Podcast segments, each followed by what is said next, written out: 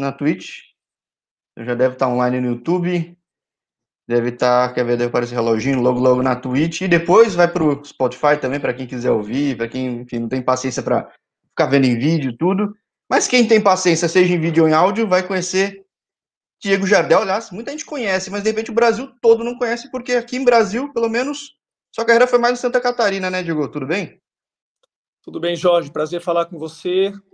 E vamos bater esse papo aí que vai ser muito bacana falar um pouco da minha vida, da minha carreira, né? falar um pouco do futebol, um pouco sobre a minha carreira, um pouco sobre um pouco de cada coisa, né, cara? É legal. Obrigado por esse espaço, obrigado pela oportunidade e é um prazer novamente.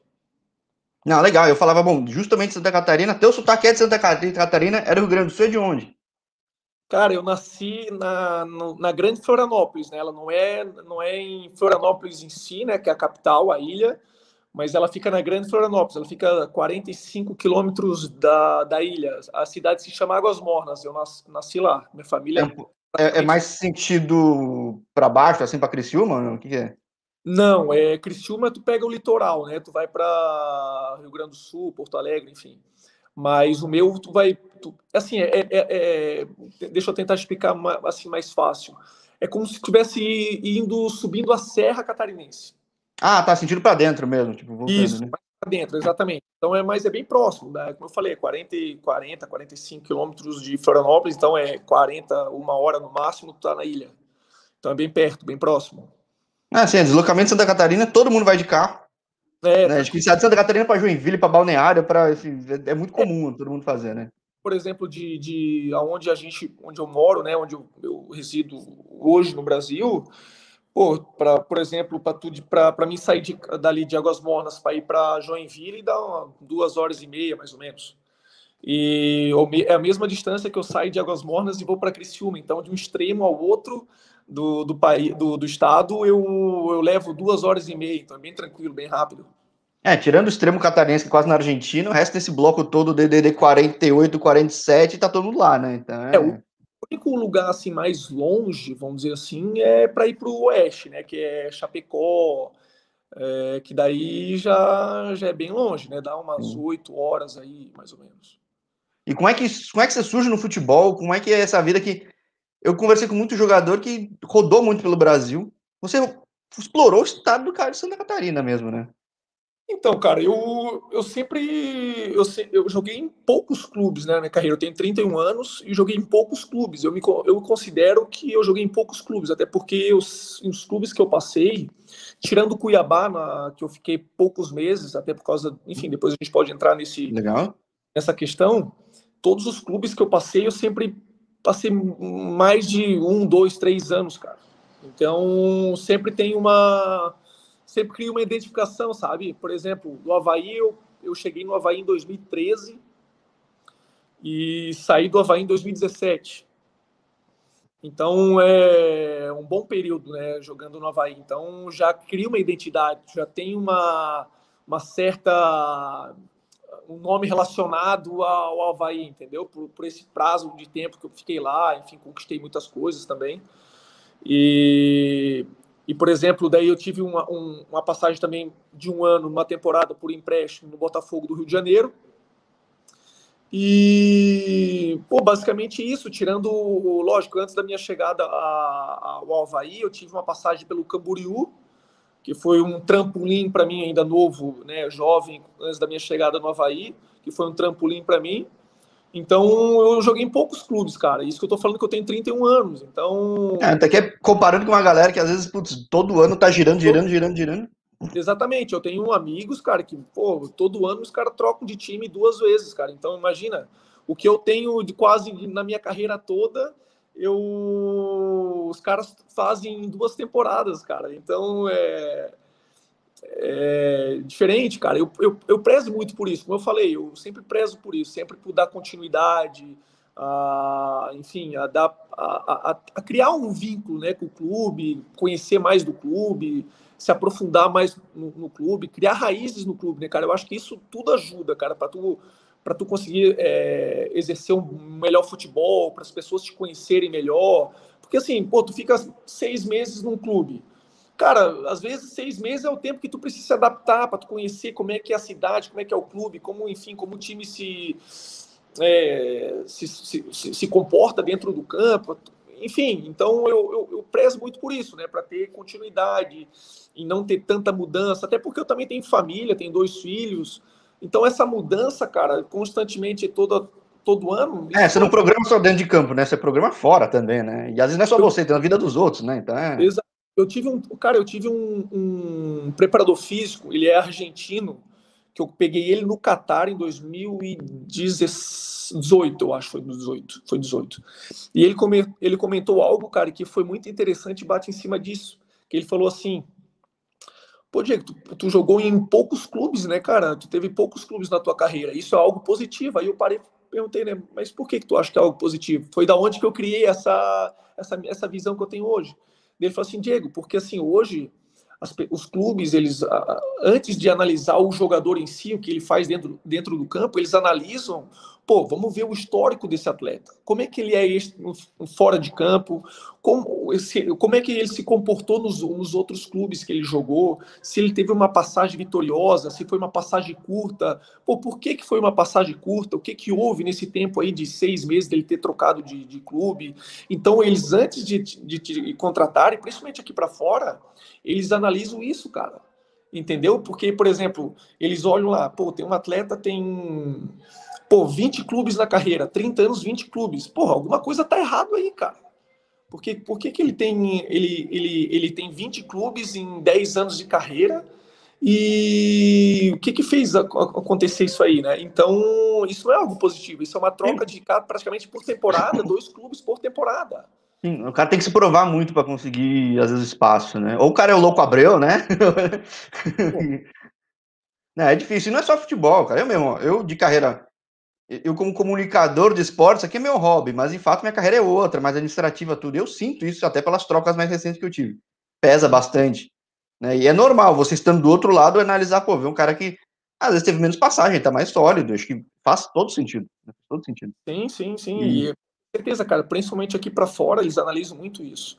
Então, quando, tu, quando eles, eles, eles veem lá no teu perfil, no teu histórico na, da, da, tua carreira, pô, vê lá vários clubes, pô, tem alguma coisa errada aí, ele não consegue ter continuidade. Então, pô, eles ficam um pouco, um pouco de pé atrás, assim, para saber, pô, então esse cara, depois de um certo período, cara, alguma coisa acontece com ele que ele não consegue ter continuidade no clube, ou ele deixa o, o, o nível de, de, de, de, de exibição, enfim, de jogo dele começa a cair, ou alguma coisa acontece, entendeu? Porque não faz. Não, não, tem alguma coisa errada, né, cara? Para tu trocar praticamente de 20, vamos supor, de muitos clubes em poucas temporadas, né? Eu acho que então eu, é, é algo que, que faz muito sentido, então eu prezo muito por isso, para ter continuidade em, em, em, um lugar, entendeu? E aí você começa no quintal de casa, em Camboriú. Camboriú foi o quê? Só, só segunda catarinense ou não? Então, foi o seguinte, cara, na época eu ainda na base, eu, eu, eu, na verdade, o Camboriú na época, cara, eles, eles eram um clube empresa. Eles eram ah. administrados pelo Valdo. Não sei se você é, vai lembrar dele. Ele jogou muito tempo no. É, tem um tipo assim. Não um da Alemanha, não, né?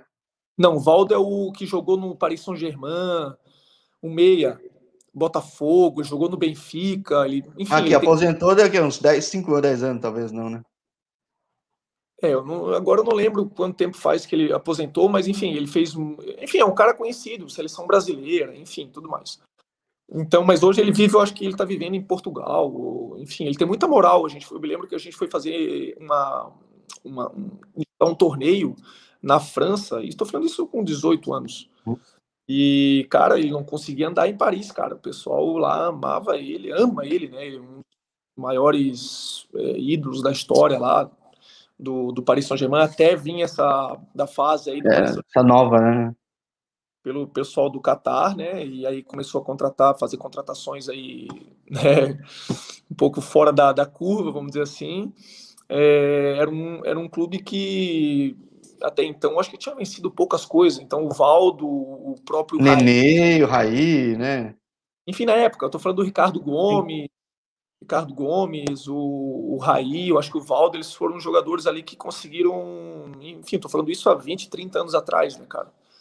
Então ele, ele na época era um, um cara que estava à frente do Camboriú e, enfim, ele me viu jogando num campeonato de base no, no, do, do catarinense e me levou para lá, cara. Enfim, eu quero, quero, quero trabalhar contigo, enfim, fui. Aí, pô, fui lá para o Camboriú, o clube era um clube empresa que ficava é, com vários jogadores para, enfim, em atividade, para quando surgiu a oportunidade eles, pô, jogar em algum clube, entendeu? Então a gente foi jogar um torneio, isso em 2008, 2009, por aí. Fui jogar um torneio lá na França, como eu falei, e dentro desse torneio tinha vários clubes, clubes de Portugal, clubes da França, e nesse torneio eu fui um dos, um dos destaques né, do torneio e acabei assim chamando a atenção do União de Leiria, que na época estava na primeira divisão do Campeonato Português e acabei indo para Portugal. Isso então praticamente meu primeiro clube profissional foi a minha estreia profissionalmente falando foi em Portugal. Isso com 19 anos ou 19 anos quando eu fui para lá. Então fiquei lá por uma temporada e pouco e aí retornei ao Brasil. Enfim, aí aconteceu alguns problemas que que eu tive que retornar. E aí foi onde quando eu voltei novamente para o Camboriú, que já não era mais um clube empresa. Aí o Camboriú já tinha estava seguindo seus próprios caminhos e o Camboriú tinha conseguido acesso para a primeira divisão. Então o Camboriú ia disputar a primeira divisão pela primeira vez na história. Oh, legal. É, isso em 2012. Aí disputei o campeonato catarinense em 2012 pelo, pelo Camboriú e 2013 eu fui para o Havaí. Então, praticamente disputei só um o, disputei o catarinense lá no Camboriú, 2013 já fui para o Havaí, aí 2013 fiquei no Havaí, 14 a gente conseguiu acesso para a Série A com o Havaí, aí 2015 eu fui para o Botafogo, aí no Botafogo passei uma temporada no Botafogo, ficamos campeão brasileiro lá da Série B naquele ano, que a gente conseguiu é, reerguer o Botafogo, né? E, enfim, fizemos uma, uma, uma, ótima temporada lá. A gente chegou nas finais do Campeonato Carioca, perdemos a final para o Vasco. Mas, enfim, a gente foi além das expectativas do próprio torcedor, sabe? Então, foi bem positiva aquela passagem. Aí eu retornei para o Havaí, porque eu estava emprestado ao, ao Botafogo. retornei em 2016, com o Havaí que tinha caído da Série A para a Série B. E aí volto para o Havaí e consigo acesso novamente para a Série A. Então eu consegui 2014, 15, 16, três acessos consecutivos para a Série A. E aí começaram a apelidar como rei do acesso. Era um monte. Você foi parar no Cuiabá por causa disso? Não, não. Então aí. Desculpa, só mudando a cronologia um pouco. Mas... Não, aí 2016 eu, eu, eu depois do terceiro acesso consecutivo, aí 2017 eu já vim para o Catar. Aí fui, fui negociado aqui para o Catar, fiquei três anos aqui fora, no mundo árabe, dois anos no Catar, 2017 até 2019, e depois 2018, na verdade, né? Porque lá funciona 2017, temporada 2016, 2017, não, 2017, 2018, 2018, 2019, é, tá certo. Calendário europeu, no caso, né? Isso, exatamente. E aí, com essa pandemia, cara, o ano passado, o, a, a, a liga aqui no Emirados Árabes, ela ela foi cancelada. E aí retornei para o Brasil, porque faziam dois anos que eu não tinha ido para o Brasil. Então, do, da época, quando eu saí do Catar, eu vim direto para cá, para o Emirados, quando, quando eu troquei de clube, né? Fui negociado aqui para o Emirados. Então, fazia muito tempo que eu não tinha ido para o Brasil. Eu tinha, por exemplo, o meu filho tinha nascido, nasceu no Catar, então praticamente minha família não não tinha pego, ainda não tinha visto o meu filho praticamente, só meus pais e, e, e os pais da minha, da minha esposa né, minha, so, minha sogra. Então, muitos dos meus familiares, meu irmão, enfim, tio, tia, enfim, muitas pessoas nem conheciam meus avós, nem conheciam meu filho. Então, acabei indo para o Brasil no meio da pandemia, porque o campeonato aqui tinha sido cancelado e eu fiquei naquela expectativa de retornar para cá, para voltar para cá. Só que no meio da pandemia, cara, meu contrato acabou.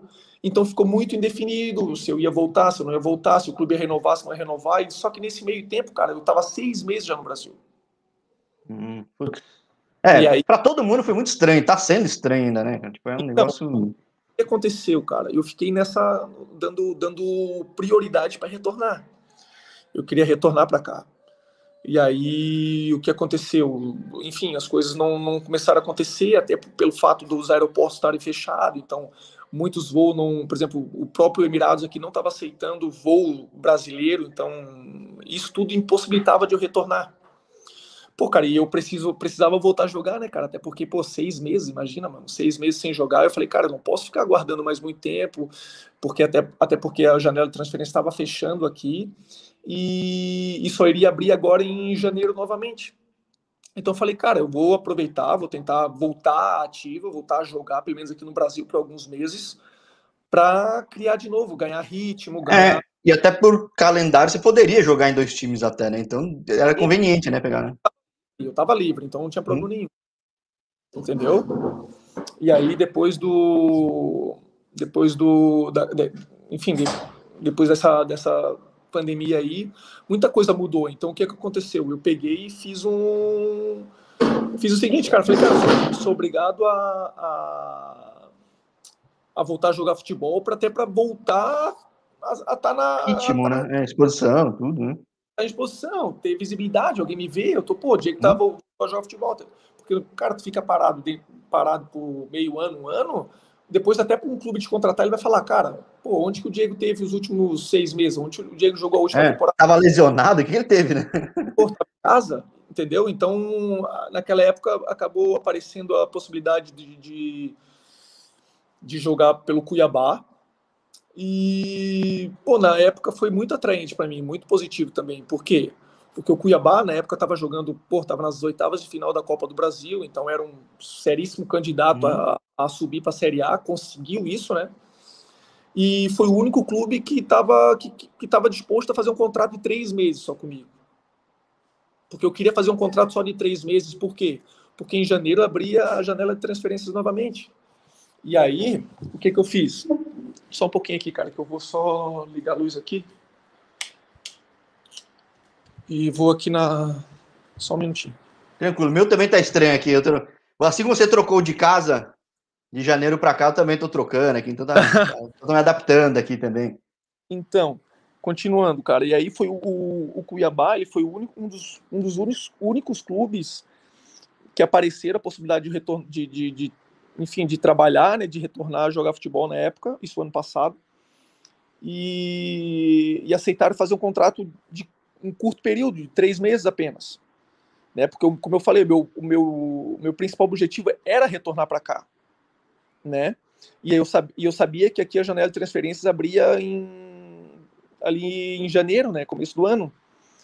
Então, a maioria dos clubes eles não queriam fazer contrato de três meses, eles queriam já fazer o contrato de pelo menos um ano. E aí, meio que impossibilita.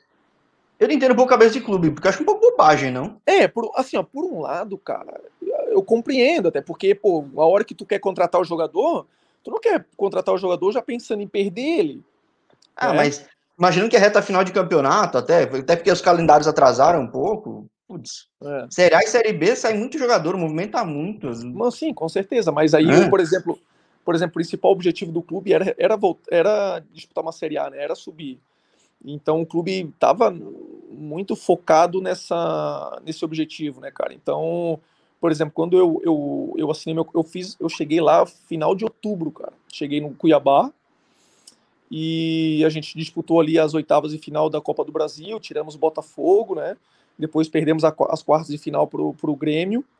E, e na Série B a gente, pô, dentro do G4 praticamente o, o campeonato inteiro. Hum, e com dois meses, cara, né, ali final de, de dezembro, tava né, com dois meses de clube, surgiu essa possibilidade de voltar para cá. E aí conversei com o presidente, cara, pô, falei, presidente, né, pô, obrigado por esse período que a gente teve aqui, que eu tive aqui, você abriu minhas portas e tal, mas, cara, por favor, eu preciso que, os, que você me libere aí, cara, para mim voltar para lá e tal, você sabe que era um objetivo meu e tal, e, pô, os caras lá eu tenho só coisas boas para falar deles, cara, porque o presidente me ajudou bastante nessa parte aí, porque talvez se fosse outro, não liberaria, né, cara? Sim. Então, por mais que eu tinha contrato, mais um mês ainda de contrato, mas era um, um, um período que o que estavam chegando aquela, aquela fase final ali, onde que cada jogo é, é, é como se fosse uma final, jogo decisivo. Então, cada todo, todo jogador é importante, precisa de todo mundo, né? Ainda mais nessa pandemia que a gente está aí, que praticamente todo jogo tem jogador que fica fora por causa de. É, do nada, cinco estão fora. Né? Entendeu? E muitos jogadores lesionados, porque é um jogo atrás do outro, às vezes tu não tem nem tempo de recuperação, tu já tá jogando de novo. Então tá uma, era uma loucura, cara. E aí o presidente ali aceitou numa boa, ele compreendeu e, pô, achei muito bacana a atitude deles. E acabei retornando para cá. É, então já estou praticamente aí, vamos, vamos botar aí quatro anos no mundo árabe e pô, super feliz, super adaptado, gosto muito daqui, minha família também. E, cara, enquanto eu tiver pernas, tiver possibilidade de ficar por esse mercado aqui, por esse mundo aqui para fora do, do Brasil, eu, eu, sempre tenho dado, sabe, priorizado ficar por aqui, cara.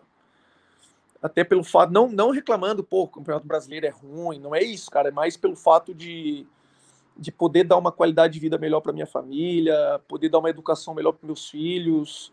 Né? A gente sabe aí como é que está hoje a dificuldade no Brasil em educação, em um monte de coisas, segurança, né? A gente vê quanto difícil é que está sendo no Brasil os últimos anos aí de criminalidade, enfim, muito, né? vários pontos negativos.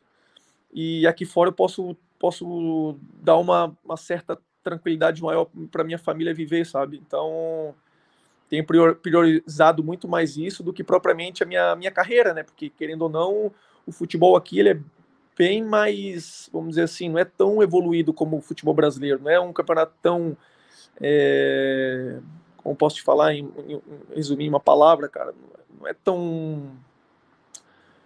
Ele não é tão forte como o futebol brasileiro, né, cara? Não tem um, assim, uma, uma certa, um certo trabalho de, intensidade, de cobrança. Não. Então. Mas eu vejo muita gente falando bem disso, né?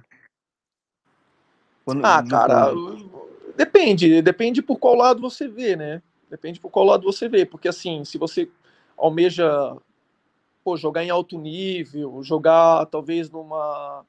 Uma, ter uma carreira de, mais alto nível, jogando em clubes de alto nível, pô, não, não é o ideal, né, cara? Mas, pô, quem visa mais essa parte de uma qualidade de vida melhor, de poder dar uma, uma segurança, uma, uma, uma qualidade né, melhor para os seus filhos de vida, cara, pô, aqui é perfeito, cara. O país é um país maravilhoso para se viver, por umas enfim, é só coisas boas, sabe? Coisas positivas, mas aí tu perde em outras. Em tudo, como em tudo na nossa vida tem o é. bônus e o ônus, né, cara? Então, tu ganha aqui, mas tu perde ali. Então é difícil tu, por exemplo, tu fica no Brasil, tu joga em alto nível, tu joga em num nível, porra, forte, mas aí tu, às vezes tu perde o quê? Tu perde o teu contato com a família, porque tu passa o, o ano inteiro viajando, concentrado, treinando ou jogando pô, tu normalmente passa com a tua família, entendeu, Jorge? É difícil, cara.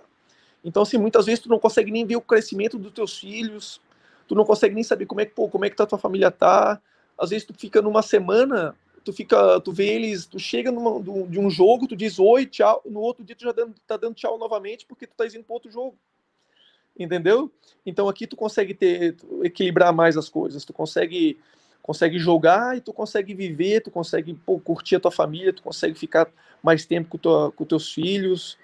Então, por esse lado, é um ponto positivo aqui, mas é como eu falei, tem um ônus também, que daí tu vai olhar, pô, tu não joga em alto nível, o campeonato é um campeonato. Pô, mas você ainda tem performado muito bem, né? Acho que tanto no Qatar quanto aí, o rendimento tem sido muito bom, né? Pelo menos numericamente, não, né? Gra gra graças a Deus, irmão. Graças a Deus, desde que eu cheguei aqui, até porque a gente vê muitos brasileiros, né, Jorge? Não é querer jogar farinha pro meu lado, mas a gente vê muito, muitos brasileiros que vêm para cá e aí começa a falar, pô, não me adaptei, passa meio ano e volta. Sabe o que, que, é, sabe que, que é, Jorge? Chega aqui e não consegue. Não é adaptação, não, cara. Porque, pô, não é, não é possível que o cara venha para cá e falar que eu não gostei daqui. É, não tem como falar isso, cara. Não, tá muito, é muito, muito confortável, não tô gostando, não. Tá, tá muito. muito é cadê o trânsito? Cara. Cadê eu tô com saudade do trânsito aqui? De pegar BR aqui, fica tudo parado aqui. É que os caras não conseguem mesmo é jogar aqui, cara. Entendeu? É porque assim, muitas vezes. Porque, porque muitas vezes não consegue jogar, porque às vezes tu vai. Tu vai, vai querer fazer uma tabela ali com o teu companheiro, às vezes o cara não consegue exercer, não consegue ter a mesma leitura de jogo do que você. Entendeu? O cara é, por exemplo. Por, porque tem quantos gringos? Tem quatro, né? Ou não? Qual é, qual é o limite? quatro estrangeiros por clube, permitido, né? Quatro estrangeiros.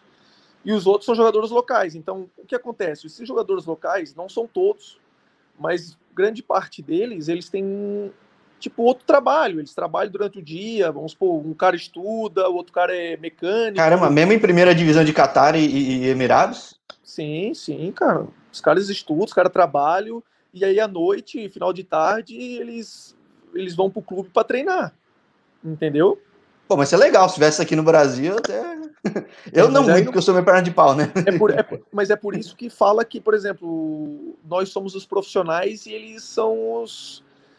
É, são jogadores que, enfim, eles não são profissionais, né, cara? Porque assim, o, tu, tu, tu, só pode ser chamado que tu é profissional quando tu vive daquilo ali. Por exemplo, eu vivo do futebol, eu vivo daquilo que eu faço, do, do, do, do futebol.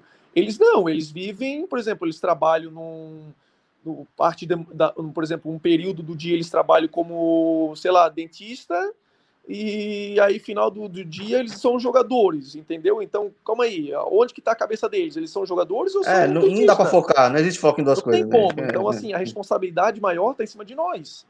É nós que temos que fazer o negócio acontecer, cara. É aquele negócio, ganhou o jogo, pô, parabéns, é isso aí. Perdeu o jogo, a culpa é nossa também.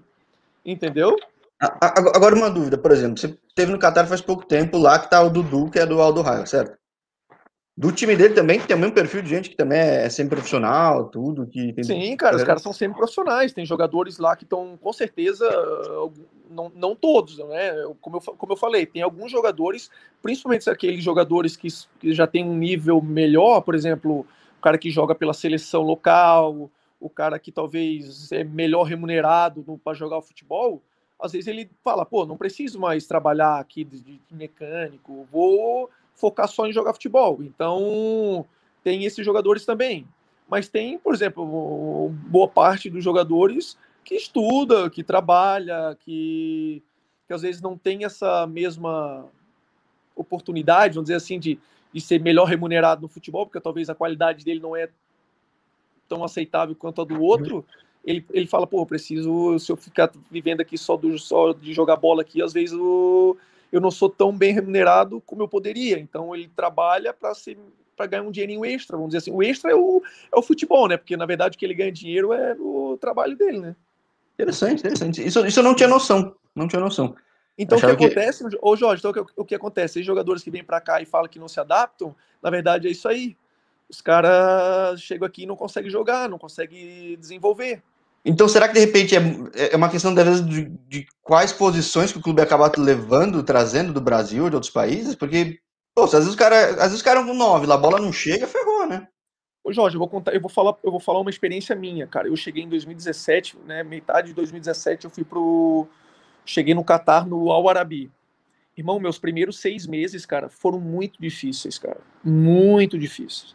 Eu passei muita dificuldade, cara foram assim seis meses onde que, cara, sabe, não, eu não conseguia me comunicar com eles, eles não me compreendiam o que, que eu queria fazer. Às vezes, pô, eu penso uma coisa dentro do campo, por exemplo, eu, pô, eu, eu tô com a bola aqui, levanto a cabeça espero que ele faça o um movimento para receber a bola no espaço. Eu dou bola no espaço, ele vem para receber a bola no pé. Então ele não consegue fazer a mesma leitura que eu faço. Então, por exemplo, um outro exemplo, pô, eu às vezes peço, por exemplo, na minha cabeça eu toco pro cara, pro cara só, só segurar a bola para mim, para mim me aproximar dele para finalizar. O cara não compreende, o cara dá um passe pro outro lado, e aí, pô, tu fica assim, caramba, cara. Então, esse, essas, esses detalhes aí, o cara vai ganhando com o tempo. Então, tem jogadores brasileiros que chegam aqui e não conseguem pegar isso. Eles não conseguem, eles acabam. É, deve ser frustrante, tem barreira de linguagem cultural no campo. Exato. Eles começam, eles, eles se frustram, cara. E aí, quando eles se frustram, eles falam: caramba, pô, quero liga pro empresário e fala: quero voltar pro Brasil, aqui não dá para mim, não. Entendeu? Então tem essa dificuldade, não, nem tudo também é só mil maravilhas, cara. Então, a, como eu te falei, a cobrança, a responsabilidade vem toda sobre, sobre nós. Se o time perde, se o time, enfim, se o time não, se tu não tá jogando bem, se tu não faz gol, enfim, qualquer coisa que acontece, a responsabilidade tua é sempre bem maior, entendeu? Então, essa, essa, essas coisas, às vezes, os brasileiros ou os jogadores que vêm para cá, eles não, não conseguem assimilar, entendeu? Não conseguem pegar. E aí é onde que falam, ah, vou embora, não quero mais, não, não preciso disso aqui, vou voltar para o Brasil. Enfim, então, graças a Deus, já é o meu minha quarta temporada aqui, né, cara? Então, É, como eu falei, no começo não foi fácil, mas hoje, graças a Deus, já, já conheço bem aqui os, os jogadores, como é que é o futebol aqui, enfim, como é que como posso me posicionar dentro do campo, se eu posso cobrar um jogador, por exemplo, árabe ou não, até a maneira como falar, porque às vezes tu pode chegar a fazer uma cobrança muito ríspida com, com certo jogador e ele não aceitar isso aí tão bem, entendeu? Não aceitar tão positivo aquilo ali, porque ele não está preparado para ser cobrado sabe? A função Quem... dele, ele sabe que não é para ele aquela Entendeu? Cobrança. Só que, pô, cara, no futebol às vezes, às vezes não, né? O futebol é um esporte coletivo, irmão. E se tu, às vezes, cara, um mandorinha não faz verão, quer dizer, não faz verão. Não, e um pássaro que não tá voando afunda o time também, cara. Exato, então é... cara, eu preciso deles como eles precisam de mim. E então, é, é essa, essa, esses, essas coisinhas, esses detalhezinhos assim que fazem a diferença, de tu poder é, saber que tu pode, pô, chamar a atenção desse aqui, se tu pode pô, cobrar dele, pô, trabalha um pouquinho mais aí, cara, preciso de você, entendeu? Como conversar com eles, todo essa, eh, ganhar o respeito, ganhar uma, né, ganhar essa, essa moral com eles e tu poder ter uma cobrança maior em cima deles. Então tudo isso aí, graças a Deus, hoje está eh, sendo muito mais fácil para mim, né, cara? Até porque já são quatro anos, né? E, aí, mas você fala quatro anos no mundo árabe, mas você vê diferença de Qatar para Emirados Árabes ou não? Não, cara, é bem parecido, bem parecido. De jogo, de aqui, pessoal, a liga aqui eu acho mais forte do que na Liga do Qatar. Eu acho mais forte. Mas é bem parecido, assim, os, a própria, os próprios jogadores, assim, são bem parecidos. E aí, bom, surge a oportunidade pós. Bom, você conseguiu mais um acesso, hein, cara? Tô quase mandando você para uma Ponte Preta para salvar lá, cara, e resgatar o time da segunda divisão. É, mas é, eu sei, você quer ficar aí e espero que você fique, mas que leve alguém que ajude ô, a subir o time. Ô, Jorge, ô, Jorge, é. você falando uma coisa aí que eu, que eu vejo muitas pessoas brincar comigo, assim, cara, eles mandam mensagem, às vezes direct no meu Instagram. Os caras é, falando, por, por exemplo. Botafogo é de novo aí, sobe nós. Exatamente, cara. Por exemplo, é, 2017 que eu saí, né, do, do Brasil, e aí, por exemplo, não sei se foi 2017 que foi o Inter que caiu, quem caiu, teve. Sempre tem um ano, quase todo ano um tem um time forte, grande que é, cai, né? É.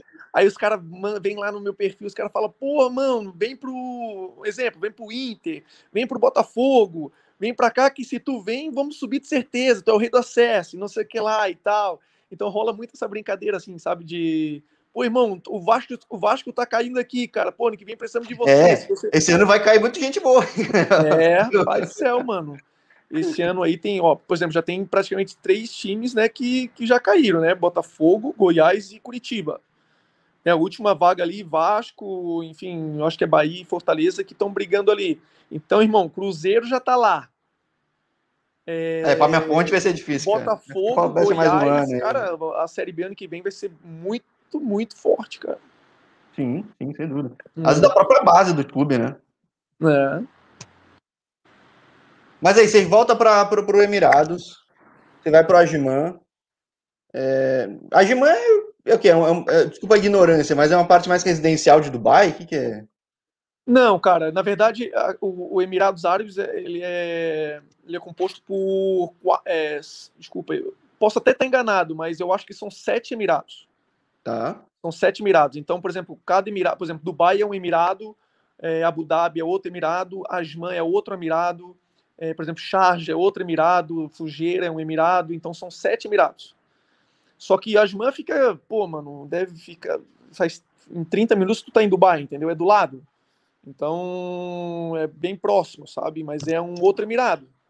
Mas por outro Emirado, você diz o quê? Cada lugar é um micro país dentro. Então, é, é, como se fosse um estado, entendeu? Por exemplo, Santa Catarina, Rio Grande do Sul, Porto Alegre, é, desculpa, Rio Grande do Sul. Vai Paraná. É, aliás, até essa analogia é boa, né? Você pega o pedaço do Rio Grande de Santa Catarina, que em uma hora você atravessou lá um pouquinho Isso, mais. Isso, só que, só que aí, cara, bota, bota aí um país de 10 milhões de habitantes, entendeu? Vamos supor. É como se. Acho que Santa Catarina, se eu não me engano, tem aproximadamente 7, 8 milhões de habitantes, eu acho, se eu não me engano. Posso estar errado, mas eu acredito que seja aproximadamente isso. Então, imagina que Santa Catarina é o Emirados Árabes, e dentro de Santa Catarina tem as cidades, por exemplo, Ajman, tem Dubai, tem Abu Dhabi, entendeu? Nesse, mais nesse, nesse para tu conseguir compreender melhor, sabe? Não sei se consegui te explicar Sim. bem, mas é basicamente uhum. isso. Mas não tem sua vida própria, Ardiman, né? Não é que a questão que ela fica, é, uma cidade, é como se fosse satélite de Dubai, num outro emirado, né? É porque, assim, cada Emirados, cada Emirados, ele tem a, a, a, eles vivem aqui do petróleo, enfim, do gás, aquela, aquele negócio, né? eles vivem disso. Então, cada Emirados tem um... Eles, eles, eles vamos supor, o Emirados, ele vai lá, ele extrai o petróleo lá, enfim, produz o petróleo. Então, o que o, que o país é, consegue daquilo ali, ganha daquilo ali, ele divide entre os Emirados, entendeu? Ele pega, pô, o, o Dubai vai tanto para o Dubai, vai tanto para Abu Dhabi, vai tanto para Ajman, eles dividem esse valor e aí é onde que o, cada Emirado aqui é, vive daquilo ali, entendeu? Ou seja, é tudo muito parecido até né, entre os Emirados, no fim das contas, para quem vive tudo. Mas e dos clubes? É muito diferente? Então, aí os, os clubes geralmente como funciona? São 14 clubes, né, aqui no, no, na primeira divisão, tem a primeira e a segunda divisão, mas a primeira divisão são, são compostos por 14 clubes. E aí, enfim, é, por exemplo, tem 4, 5 clubes em Dubai, mais 4, 5 em Abu Dhabi, Ajman é só o Ajman, Sharjah é só o Sharjah. Então, cada, praticamente cada emirado tem o seu, o seu clube, né? Lógico, tirando o Abu Dhabi, e, que é a capital, e Dubai, que são os centros maiores aqui do país, né?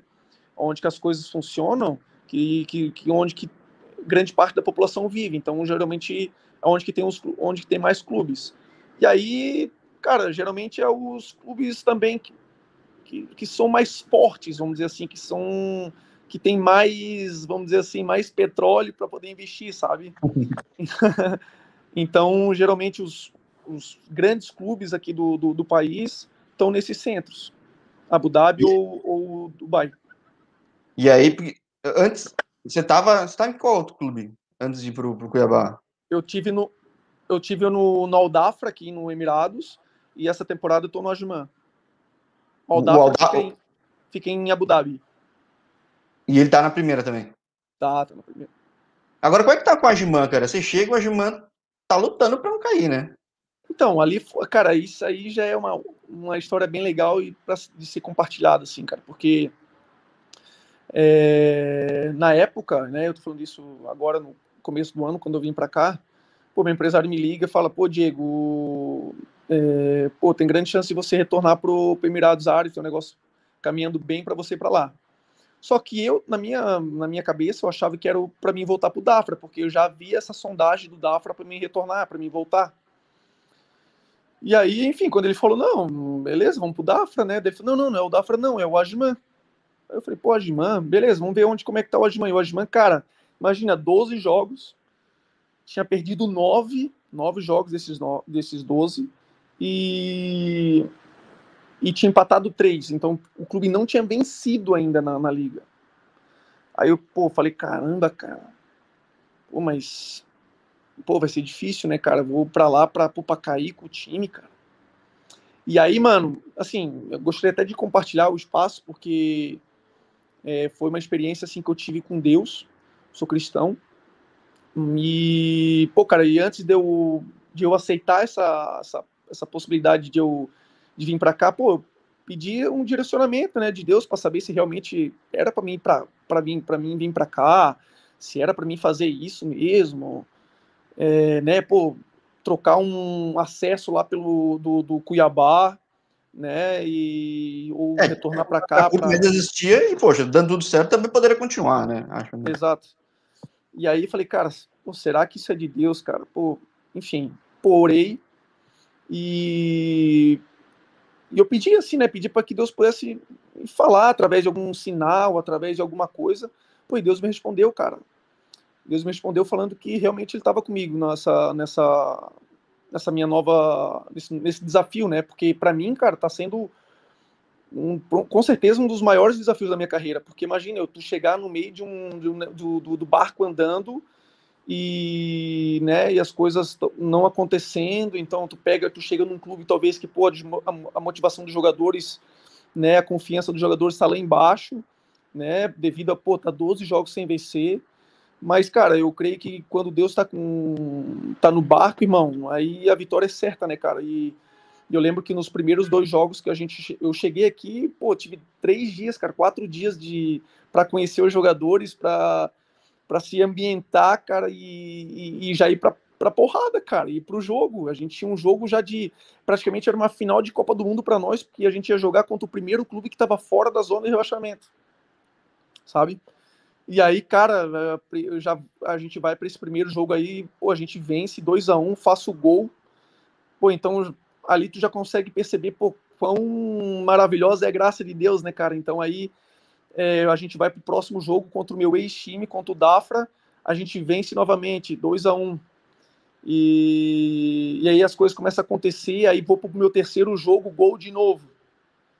E aí então aí tu começa a ver o, o agir de Deus, né, cara? O mover de Deus, isso aí, cara, das coisas acontecerem. E, pô, tô, hoje estou muito feliz aqui, cara. Lógico, óbvio que a gente tá ainda tá nessa luta aí de. É, não, não tá garantido que escapa, né? Tipo, é, não pode bobear, né? Óbvio que não, mas. É, mas só por esse fato, assim, de, de chegar aqui e, e, e pô, as coisas começarem a caminhar, tu conseguir, assim, adquirir o respeito dos jogadores, dos, dos profissionais do, do clube, né, de todos os, do presidente, dos funcionários, enfim, de, de vir, pô, te dar um abraço, falar, pô, cara, a gente está muito feliz que você está aqui, que você pô, se juntou a nós. Então, é, tem coisas assim na nossa vida que vale muito mais do que qualquer dinheiro, do que qualquer outra coisa, sabe? Então, está sendo assim uma, um período muito bacana, tenho aprendido muito, tenho assim vivenciado muita coisa boa, positiva aqui nesse, nesse, nesse curto, esse curto período que eu, que eu tô aqui, né? Um mês e meio aí, mais ou menos. E creio, cara, que ainda o melhor ainda tá por vir, cara, que a gente vai sair dessa situação aí. Não é fácil, obviamente. Cada jogo é como se fosse uma final. E... É, os próximos três. São três ou quatro jogos que faltam para acabar a liga aí? Faltam Não, oito jogos ainda, oito, cara. Oito? Ah, tá. Não tem, tem chão, tem chão, tem chão. Tem, então a gente, lógico, cada jogo vai ser uma final para nós e mas pô, eu tô muito confiante, cara, muito confiante que que a gente vai sair dessa situação aí, vai conseguir manter o clube na primeira divisão e que eu puder ficar aqui mais tempo e ajudar. Pô, um mês e meio já deixa essa marca, pô, os caras com certeza vão querer que você continue, né? Ah, tem gol de rebote, tem gol criando, a bola pinga, você tá botando para dentro, né, cara? É impressionante, né? Deus, irmão, graças a Deus. Pô, que legal, que legal, que legal. Então, bom, pensando em vida, pensando em carreira, você segue nesse mundo, nesse mundo árabe. É, é. Mas é, surgiu antes até de você ir para o Qatar a oportunidade de sair do Brasil? Na verdade, cara, eu acho que foi 2000 e depois que eu saí do Botafogo, se eu não me engano, eu tive uma proposta para mim, eu digo oficial, né? Sempre tem muita uhum. sondagem, muita coisa perguntando, e tal, mas nada oficial. Eu tive uma proposta oficial para mim para o Irã, para o Irã, isso em 2000, depois que eu saí do Botafogo, foi 2016, cara. Só que, enfim, na época o Havaí não liberou, o Havaí não, não aceitou e não fui. Aí, 2017 foi onde que eles aceitaram e, e fui negociado para cá. Aí vim. Caramba, negado, ele acho que no fim foi para melhor, né? É, tem, tem coisas, né? É da vida, né, cara? É um negócio. É porque, assim, tem, por exemplo, muitas vezes, cara, assim, eu compreendo até certo ponto, porque eu sempre me coloco no, no lugar também no presidente do clube, enfim, que pô, projeta ali o, um, time, enfim, um, às vezes não quer. E, pô, eu naquela época eu era um, jogador que estava é, voltando do Botafogo numa temporada muito boa, que eu tinha, muito bacana que eu tinha feito lá no Botafogo e tal. E aí e aí, então, eu, querendo ou não, eu, o Havaí depositava muita esperança em mim naquela volta, até porque o, o Marquinhos, na época, ele tava, tinha operado o joelho, então ele iria ficar fora por praticamente meio ano. Então, eles tinham em mim toda a esperança de que eu pudesse, que eu conseguisse, assim, né, fazer é, com que o clube voltasse para a primeira divisão, cara. E é um time que historicamente, até não sei se foi em função do Marquinhos, do jeito que se desenvolveu, é um time que sempre cresceu muito com esse meia criando, né? Tem todo o time que joga assim, né? Então é. Cai uma Cara, pressão e, no jogador, né? E por incrível que pareça, irmão, quando eu cheguei no Havaí em 2013, os meus, vamos, vamos supor, os meias que o Havaí tinha na época eram Marquinhos e Kleber Santana, cara. Então aí tu já pode. Nível, né? Pô, a referência. E esses caras foram muito importantes para mim, Jorge. Porra, Irmão, imagina eu, um moleque ali, porra, jovem, né? ainda muita coisa a aprender no, no, no futebol e ter esses dois caras como professor, vamos dizer assim, para mim foi muito positivo para minha carreira, cara. Muita coisa eu aprendi com eles, cara. Muita coisa assim de, de perguntar, cara. Eu lembro, mano, eu lembro muitas vezes assim de estar de tá concentrado, às vezes em hotel e tal, a gente sentado assim no, no, no, na mesa, almoçando, tomando café e porra, só ouvindo a história desses caras, de como foi o, né, como eles se posicionam dentro do campo, como é que eles como é que eles gostam de jogar, como é que foi a, a carreira deles, como é que foi o período assim que eles é, do, dali do, do, da transferência da base para o profissional, como eles batiam na bola. Irmão, é, todas essas coisinhas assim, cara, eu lembro que pô, eu tentava pegar assim, a, a absorver o máximo do, deles, assim, porque, caramba, se tu for ver assim, ó, o Marquinhos é o maior ídolo da história do clube, cara. Entendeu? E o Kleber Santana dispensa comentários, né, cara? Brilhou um em vários cara... né? O cara. Pô, o cara, irmão, na minha opinião, ele foi um. Ele, eu sempre falo que ele foi o melhor jogador com, com quem eu já joguei junto, cara. Assim, o cara era. Era. Pô, ele era de outro. Era outro nível, assim, sabe, cara? O cara jogava demais, mano. Jogava demais. Então, eu sempre gosto de frisar isso aí, deixar assim, de comentar isso, porque eles foram, assim, os, os, os jogadores com que que, que, que me deram assim, uma base assim para mim evoluir no futebol, ter a cabeça que eu tenho hoje. E muita coisa que eu faço hoje dentro do campo foi aprendendo com eles, cara.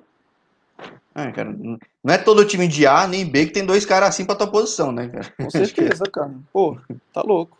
E a própria carreira dele já dispensa comentários também, né, cara? Também, tá é. Louco, tipo... Tá louco, pô. Louco. Não, e naquela e... época e depois continuou rendendo, né? Então é, tipo, não é que o cara tava tô aposentando, tô encostando a chuteira aqui, não, contaram muita história ainda, né? E isso que em 2003 ainda tinha Eduardo Costa também, o volante, né? O volante que jogou, no, jogou muito tempo na França, seleção brasileira, Vasco, depois acho que ele foi repatriado para jogar no Vasco, depois voltou para o Havaí, encerrou a carreira no Havaí. Então, assim, eu tive muito. Você pegou anos de ouro do futebol catarinense, né, cara? É assim, aquela, aquele período assim do, do Havaí ali, 2013, 2014 ali, pô, foi muito bacana porque teve muita, eu tive muito boas referências assim para para poder aprender, sabe? Pô, eu chegando, então imagina, tudo tudo assim, tudo ajuda, né, cara? Tu ter um, um, um jogador ali que, pô, tu, tu, se inspira, que tu olha e fala, caramba, cara, esse cara pô, é diferenciado. Então, assim, tu, tu tem algo a. Tu consegue é, tirar algo daquilo ali, né? Por exemplo, às vezes eu não tá jogando, por exemplo, ficar no banco e olhar e ficar, pô, cara, eu quero olhar como é que esses caras se movimentam dentro do campo, até porque eu jogo nessa posição. Então, cara, eu eu lembro que eu falei assim pro meu pai, cara. Eu falei assim, pai, é o seguinte, eu tô indo pro Havaí, mas eu acho que eu nunca vou jogar no Havaí. Eu falei isso, cara. Por quê? Vou, vou ter o melhor ingresso do jogo, né? Por que eu falei isso, cara? Porque eu falei, caramba, não tem como, como é que eu vou jogar, cara? Eu não vou, como é que eu vou tirar a vaga do Marquinhos do Kleber Santana? Não tem como eu tirar a vaga deles. Eu com 21, 22 anos, cara. Como é que eu ia tirar a vaga dos caras? Era muito difícil para mim. E aí, só que, pô, mal eu sabia que depois eu iria jogar com eles, cara.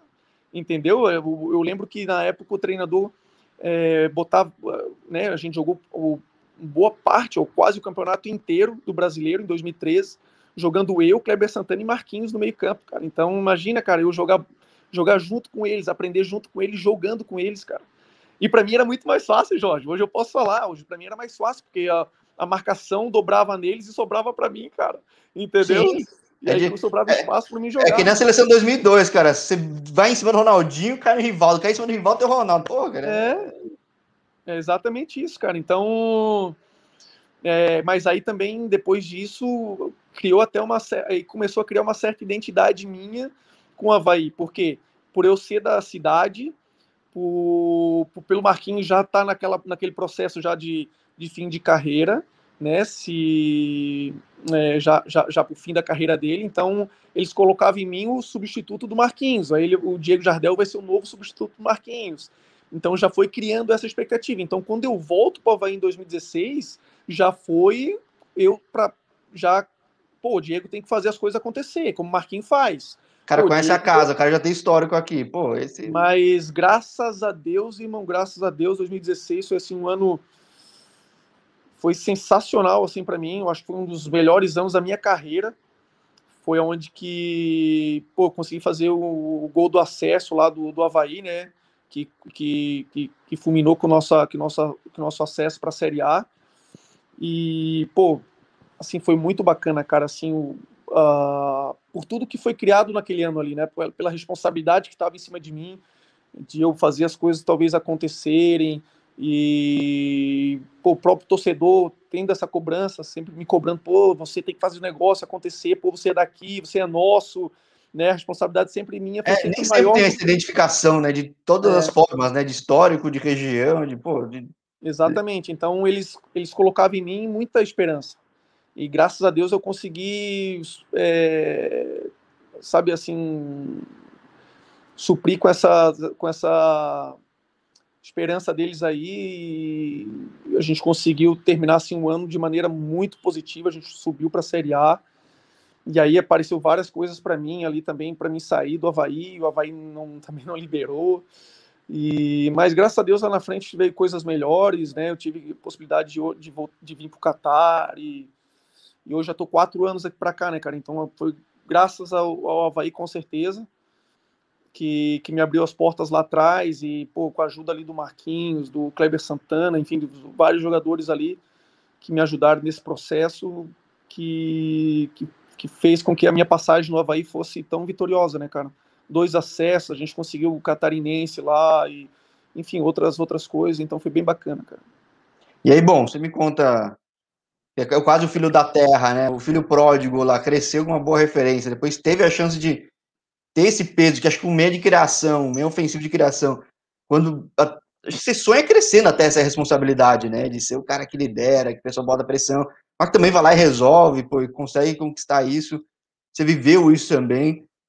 Tem essa é. já vivência grande agora exterior, em mundo árabe. O que você projeta para frente? Carreira, vida? Ah, cara, eu assim, eu sempre. Cara, além dessa voz de mãe, né? Que os caras estão torcendo pra você é, tá inteiro, tá tudo certo, né? Hoje, hoje, assim, meu primeiro objetivo, com certeza, é fazer um grande trabalho aqui no, no Asman, é fazer com que o time permaneça na, série, na, na, primeira divisão aqui, né? E aí eu tenho contrato até na metade do ano, então até, na, até no final dessa temporada. Mas como eu sempre deixei bem claro, né, pra, até, até mesmo para você aqui, para todo mundo, que sempre o meu objetivo é, é permanecer, cara. Eu quero, quero continuar aqui para fora. Enquanto eu tiver mercado, eu quero é, estender aqui minha, minha, minha passagem por aqui. Mas eu nunca descarto, né? Uma volta para o Brasil. Até que o Marquinhos é dirigente, né? Qualquer coisa ele manda um WhatsApp para o Diego, Diego, e aí, né? É, eu sempre não, eu sempre, não, eu sempre deixei claro que eu sou torcedor do Havaí, que com certeza o Havaí é um clube que eu desejo voltar um dia, sem dúvida nenhuma, né? E, pô, ajudar o clube de alguma maneira ainda e tal, mas com certeza hoje meu primeiro objetivo, como eu falei, é, é ajudar aqui o Asman, é permanecer aqui para fora, enquanto ainda tiver mercado, é, dar essa prioridade de ficar aqui para aqui fora, não, não simplesmente só no mundo árabe, mas né, é, Ásia, Japão, enfim, Coreia, ou, ou propriamente jogar em algum clube na Europa, né? E eu acho que hoje o meu principal objetivo é esse, cara. E aí sim, logo depois retornar ao Havaí, enfim, jogar por mais alguns anos no Havaí, terminar a carreira lá, ou, né, terminar aquela história que, que, que, que, que eu comecei, né, lá em 2013. Começo, meio fim, né? Um começo é, e um fim já tem, né, cara? Não, em 2016, 2017 ali, quando eu saí, eu nunca falei que seria um fim, falei que, que, que era um até logo, que um dia iria, que um dia iria voltar, e eu sempre brinco que eu vou voltar com, com time na Série A, cara, voltar com o time na Série A, criar uma, uma um, um, assim, um, ainda uma, uma, uma, identidade maior ainda com o clube, e, sabe assim, depois continuar aqui no Marquinhos, trabalhando dentro do clube, ajudando o clube de outra maneira, né, fora de campo, dirigindo alguma, sei lá, uma categoria de base, ou propriamente profissional, ser um diretor, ou ajudar de alguma maneira, sabe? Eu acho que, que eu tenho esse objetivo, não sei se até lá eu, as coisas ainda vão acontecer dessa maneira, porque as coisas mudam, né, cara? O cara daqui a pouco pensa, pô, quer ser treinador, às vezes o cara pensa, pô, às vezes eu quero ser um diretor, às vezes já pensei em ser em outra coisa, não, não continuar no futebol, as coisas sempre mudam, mas eu tenho esse objetivo, cara, de continuar na, no futebol, trabalhar no Havaí, de de retornar a jogar no Havaí. Sempre deixei isso bem claro. Bom, então, muitas possibilidades, negócio que só. E nesse mundo aí que você está falando, em um mês e meio, tá fazendo o que fez, que já tinha provado antes, acho que a chance de continuar seja aí ou num concorrente é muito grande, né? Então. Tomara, Mas mano. quem tomara, sabe, né? Logo, logo volta aqui, né? Pois é, cara. É... Assim, o Brasil é muito bacana, cara. O, enfim, adoro o Brasil, é meu país. E lógico, a família toda tá aí e tudo mais, mas como eu sempre deixei bem claro, né, cara? É... Hoje eu dou muito mais prioridade para algumas outras coisas do que talvez antigamente. E hoje, com certeza, minha família, eu sempre prezo muito por eles, então sempre penso muito neles, né, cara, em criar essa. Dar, poder dar essa, essa, essa qualidade de vida melhor para eles, enfim, uma segurança maior para meus filhos, uma educação melhor para meus filhos. Ô, João, ô, Jorge, só para você entender, cara, por exemplo, aqui no qualquer escola aqui, se tu coloca teu filho, tu, tu, tu, o teu filho sai da escola falando dois, três idiomas, cara. Estou falando numa escola pública aqui, cara, normal, entendeu? Então, assim, é, imagina... que você fez carreira em Santa Catarina, que a referência para o Brasil é muito acima ainda, né? Sim, eu tô falando isso, eu tô falando é. isso de uma, de uma região que já é privilegiada no Brasil. Sim. Então, imagina tu poder é, poder dar essa, essa oportunidade para os teus filhos e crescerem podendo falar inglês, podendo falar francês, podendo falar árabe. é cidadão do mundo, né, já, né, cara? Cara, imagina, tu, é meio caminho andado para eles, cara. Então, hoje, por isso que eu, por isso que eu sempre falo que a, a, a eu prezo muito por isso aí, cara. É, é um peso muito grande para quem tem família, né, cara? Tipo, é... Pô, Irmão, nem, nem assim, não tem como, cara. Às vezes, por exemplo, eu lembro que 2018, cara, eu tive, acho que eu estava um ano no Catar e aí surgiu algumas, algumas possibilidades de eu retornar para o Brasil. E na época eu falei, cara, eu não quero nem ouvir. Estou falando isso de, de não me deixa uma... nem saber, né? Não me deixa nem saber. É, eu, eu falando assim, estou falando isso para jogar uma série A, cara.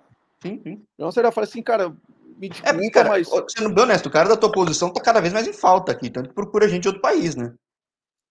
Realmente, cara, eu percebo muito isso que o, o né, camisa 10, meia, tá bem escasso. Tá, tá, tá bem... buscando a Venezuela, tá buscando o Uruguai, tá buscando a Argentina. Mas, cara, ô, ô, ô, Jorge, eu vou, eu vou ser bem sincero com você também, cara. Assim, ó, bem franco. Hoje, vendo um pouco do futebol brasileiro e até mesmo agora, quando eu, eu tive dois meses lá no Cuiabá e vendo um pouco, assim, né, do futebol depois de um tempo fora e retornar ao Brasil, sabe o que, que eu pude perceber, cara? Que hoje também a maioria dos técnicos brasileiros, não sei se você tem a mesma opinião do que eu, que você consegue ver isso, mas o que eu percebo hoje muito no futebol brasileiro é os técnicos jogando de uma maneira muito mais defensiva para não perder jogo do que propriamente para atacar e ganhar uma partida. Sim, bom, vê a final da Liberta, né, cara?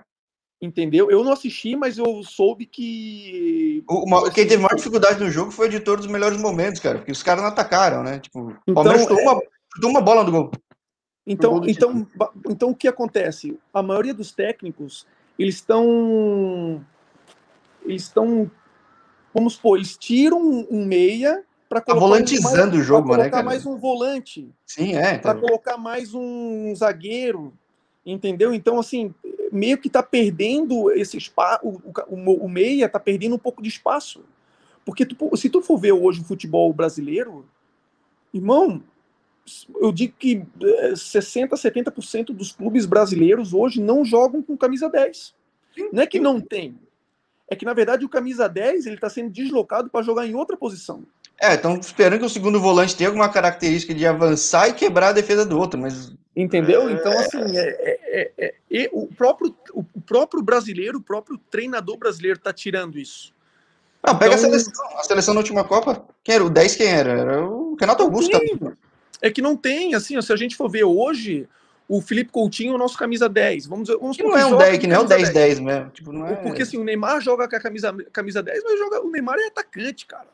Sim, entendeu? Ele e o Coutinho são os caras que jogavam aberto, mas aquele cara que pega, arma o jogo, tudo, não, não tinha no time. Então, assim, se, se, se, se, a gente for assim, lembrar um pouquinho, um pouquinho assim de, vamos botar aí de 10 anos atrás, que quando eu comecei a jogar futebol e olhava pro jogo, falei, caramba, cara, pô, Alex, Fala assim, cara. É, todo time tinha um 10, pelo menos, né? Pô, pelo menos isso, pô. O, o, de verdade, Jorge, de verdade, se o Alex hoje, o Alex, o Alex joga hoje no, nesse, nesse, nessa geração agora, é capaz do Alex não jogar, cara. Sim, ele teria que ser volante. Ele teria que ser volante ou jogar em uma outra posição, ou, ou eles iam criar alguma outra coisa, mas colocar ele para jogar em outra posição. Tá entendendo, cara?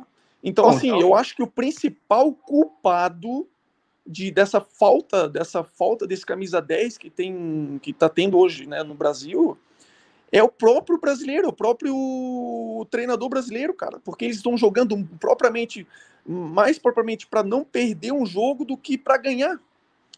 Né? Então, hoje, assim, isso também muito vai por culpa da mídia. Falo, né? Eu torço para empate preta que eu falo, né, cara? eu acho que é uma, é uma junção de coisas, cara. Se for ver hoje, tu olha, tu, tu liga em qualquer hoje é, é, canal esportivo, tu vai ver os caras debatendo futebol ali.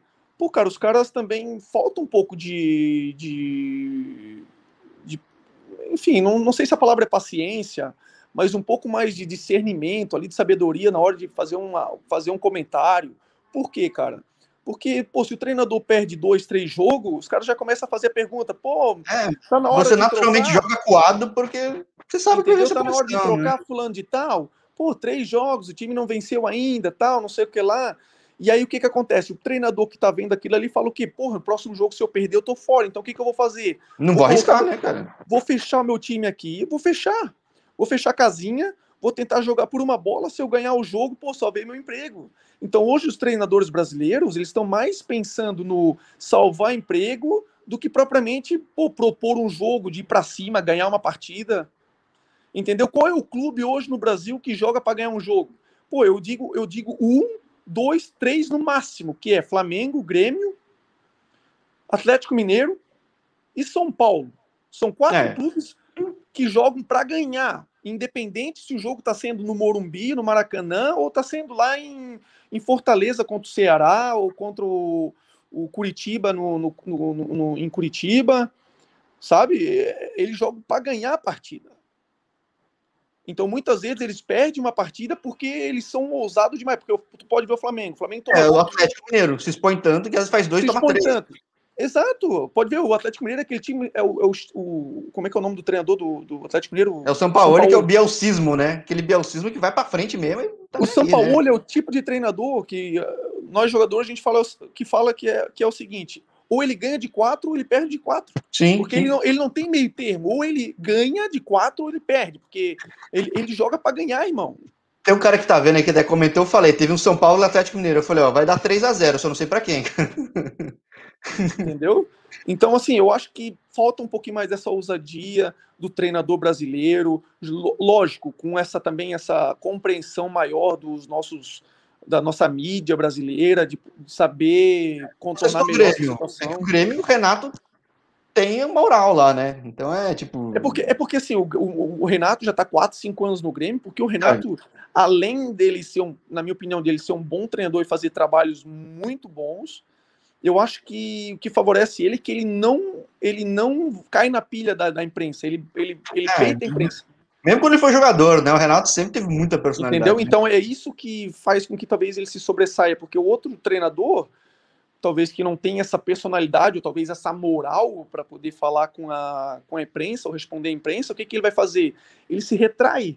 Ele começa o quê? Pô, calma aí, às vezes o cara pode até ter uma, uma, uma, uma um método de trabalho legal, bacana, para atacar, para criar jogada, mas aí às vezes o cara começa por perde um, perde dois, perde três, aí a imprensa começa a bater em cima, começa a bater em cima, o que, que ele começa a fazer? Cara, eu acho que eu vou fazer o que, que a imprensa está falando, vou começar aqui, vou fechar casinha, vou tirar meu meia, vou tirar meu atacante, vou jogar só com um atacante lá isolado lá na frente, vou encher de volante aqui, vou encher de zagueiro, e vou ver se eu consigo empatar um jogo aqui para não perder, achar uma bolinha ali, fazer um gol e fechar a casinha. Hoje a maioria dos clubes no Brasil, cara, por que, que, por que, que o Brasil parou de, de, de, além do Neymar, é claro, de ter esse jogador do, do improviso, de criar uma, de fazer algo diferente que antes a gente tinha tanto, que a gente vou colocar aí na geração passada de Ronaldo, Ronaldinho, Rivaldo, Kaká, Robinho, tu vê quantos talentos, cara, que, faz, que eram no improviso, que faziam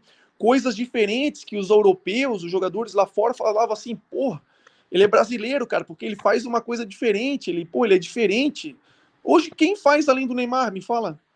Difícil, Brasil, cara. é. Você bota de primeira assim o nome, não tem, né? É difícil, não tem. Por quê? Por causa que hoje a gente não, não tá dando mais espaço para esse jogador. É, e você fala, Matheus Cunha, mas porque foi brilhar rápido fora, né? Se tivesse ficado no Brasil, talvez não tivesse colado, né? Então é... Difícil, cara, porque assim, no Brasil hoje não tem mais espaço para isso aí, jogar o, o, a própria, na própria, até mesmo na base, Jorge, até mesmo na base, cara. Se tu for pegar aí os, os trabalhos na base e, e, e começar a analisar melhor, tu vai perceber que o, às vezes não é o melhor jogador, cara, que joga, é o jogador mais alto, é o jogador mais forte. Entendeu? Então a gente está criando a gente está criando jogadores o quê? O mais forte, ou o mais alto, ou a gente está criando bons jogadores? Tem que começar a analisar isso aí, parar para pensar sobre isso aí, cara. Bom, mas o que, é, o que, é, legal é assim, você tem um vínculo com um clube que sempre valorizou isso, porque às vezes até tem aspecto cultural do time, né? O São Paulo sempre foi um time que gostou de jogar bonito. Não à toa manteve um pouco esse estilo. O Corinthians sempre foi um time mais de raça, tudo, e por isso que até o Carilli vingou tanto. E, e por sinal, tá indo muito bem na Arábia Saudita até, né, com esse Não. estilo. E, e, mas pouco time manteve essa característica de querer jogar bonito, querer jogar bem feito, que nem o Havaí, por exemplo, né? Então acho que é um, pelo menos é bom você ter esse vínculo e ter um, um dirigente que, bom, era mestre nisso, né? Então, é... ô, ô, ô, ô, Jorge, sabe uma coisa assim que eu percebo, cara, que não sei, cara, se isso é uma coisa minha, mas eu, eu, eu, eu, eu acho que isso é muito importante para um clube, para um clube criar uma identidade, um perfil. Pô, com ter, até, até, mesmo para ter um, para ter uma, enfim, para tu conseguir analisar melhor o teu clube, para tu poder cobrar o teu treinador melhor, que é o quê? Por exemplo, se eu fosse treinador hoje, pô, pô Diego Jardel encerrou a carreira, hoje eu sou virei dirigente.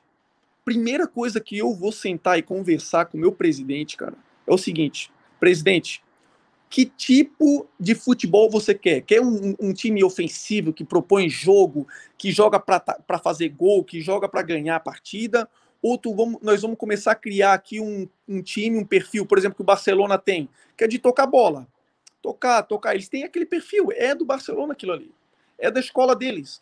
Então, assim, eu acho que falta isso no futebol brasileiro, é de, dos clubes criar um perfil. Nem to, por exemplo, como a gente falou, o São Paulo tem esse perfil aí.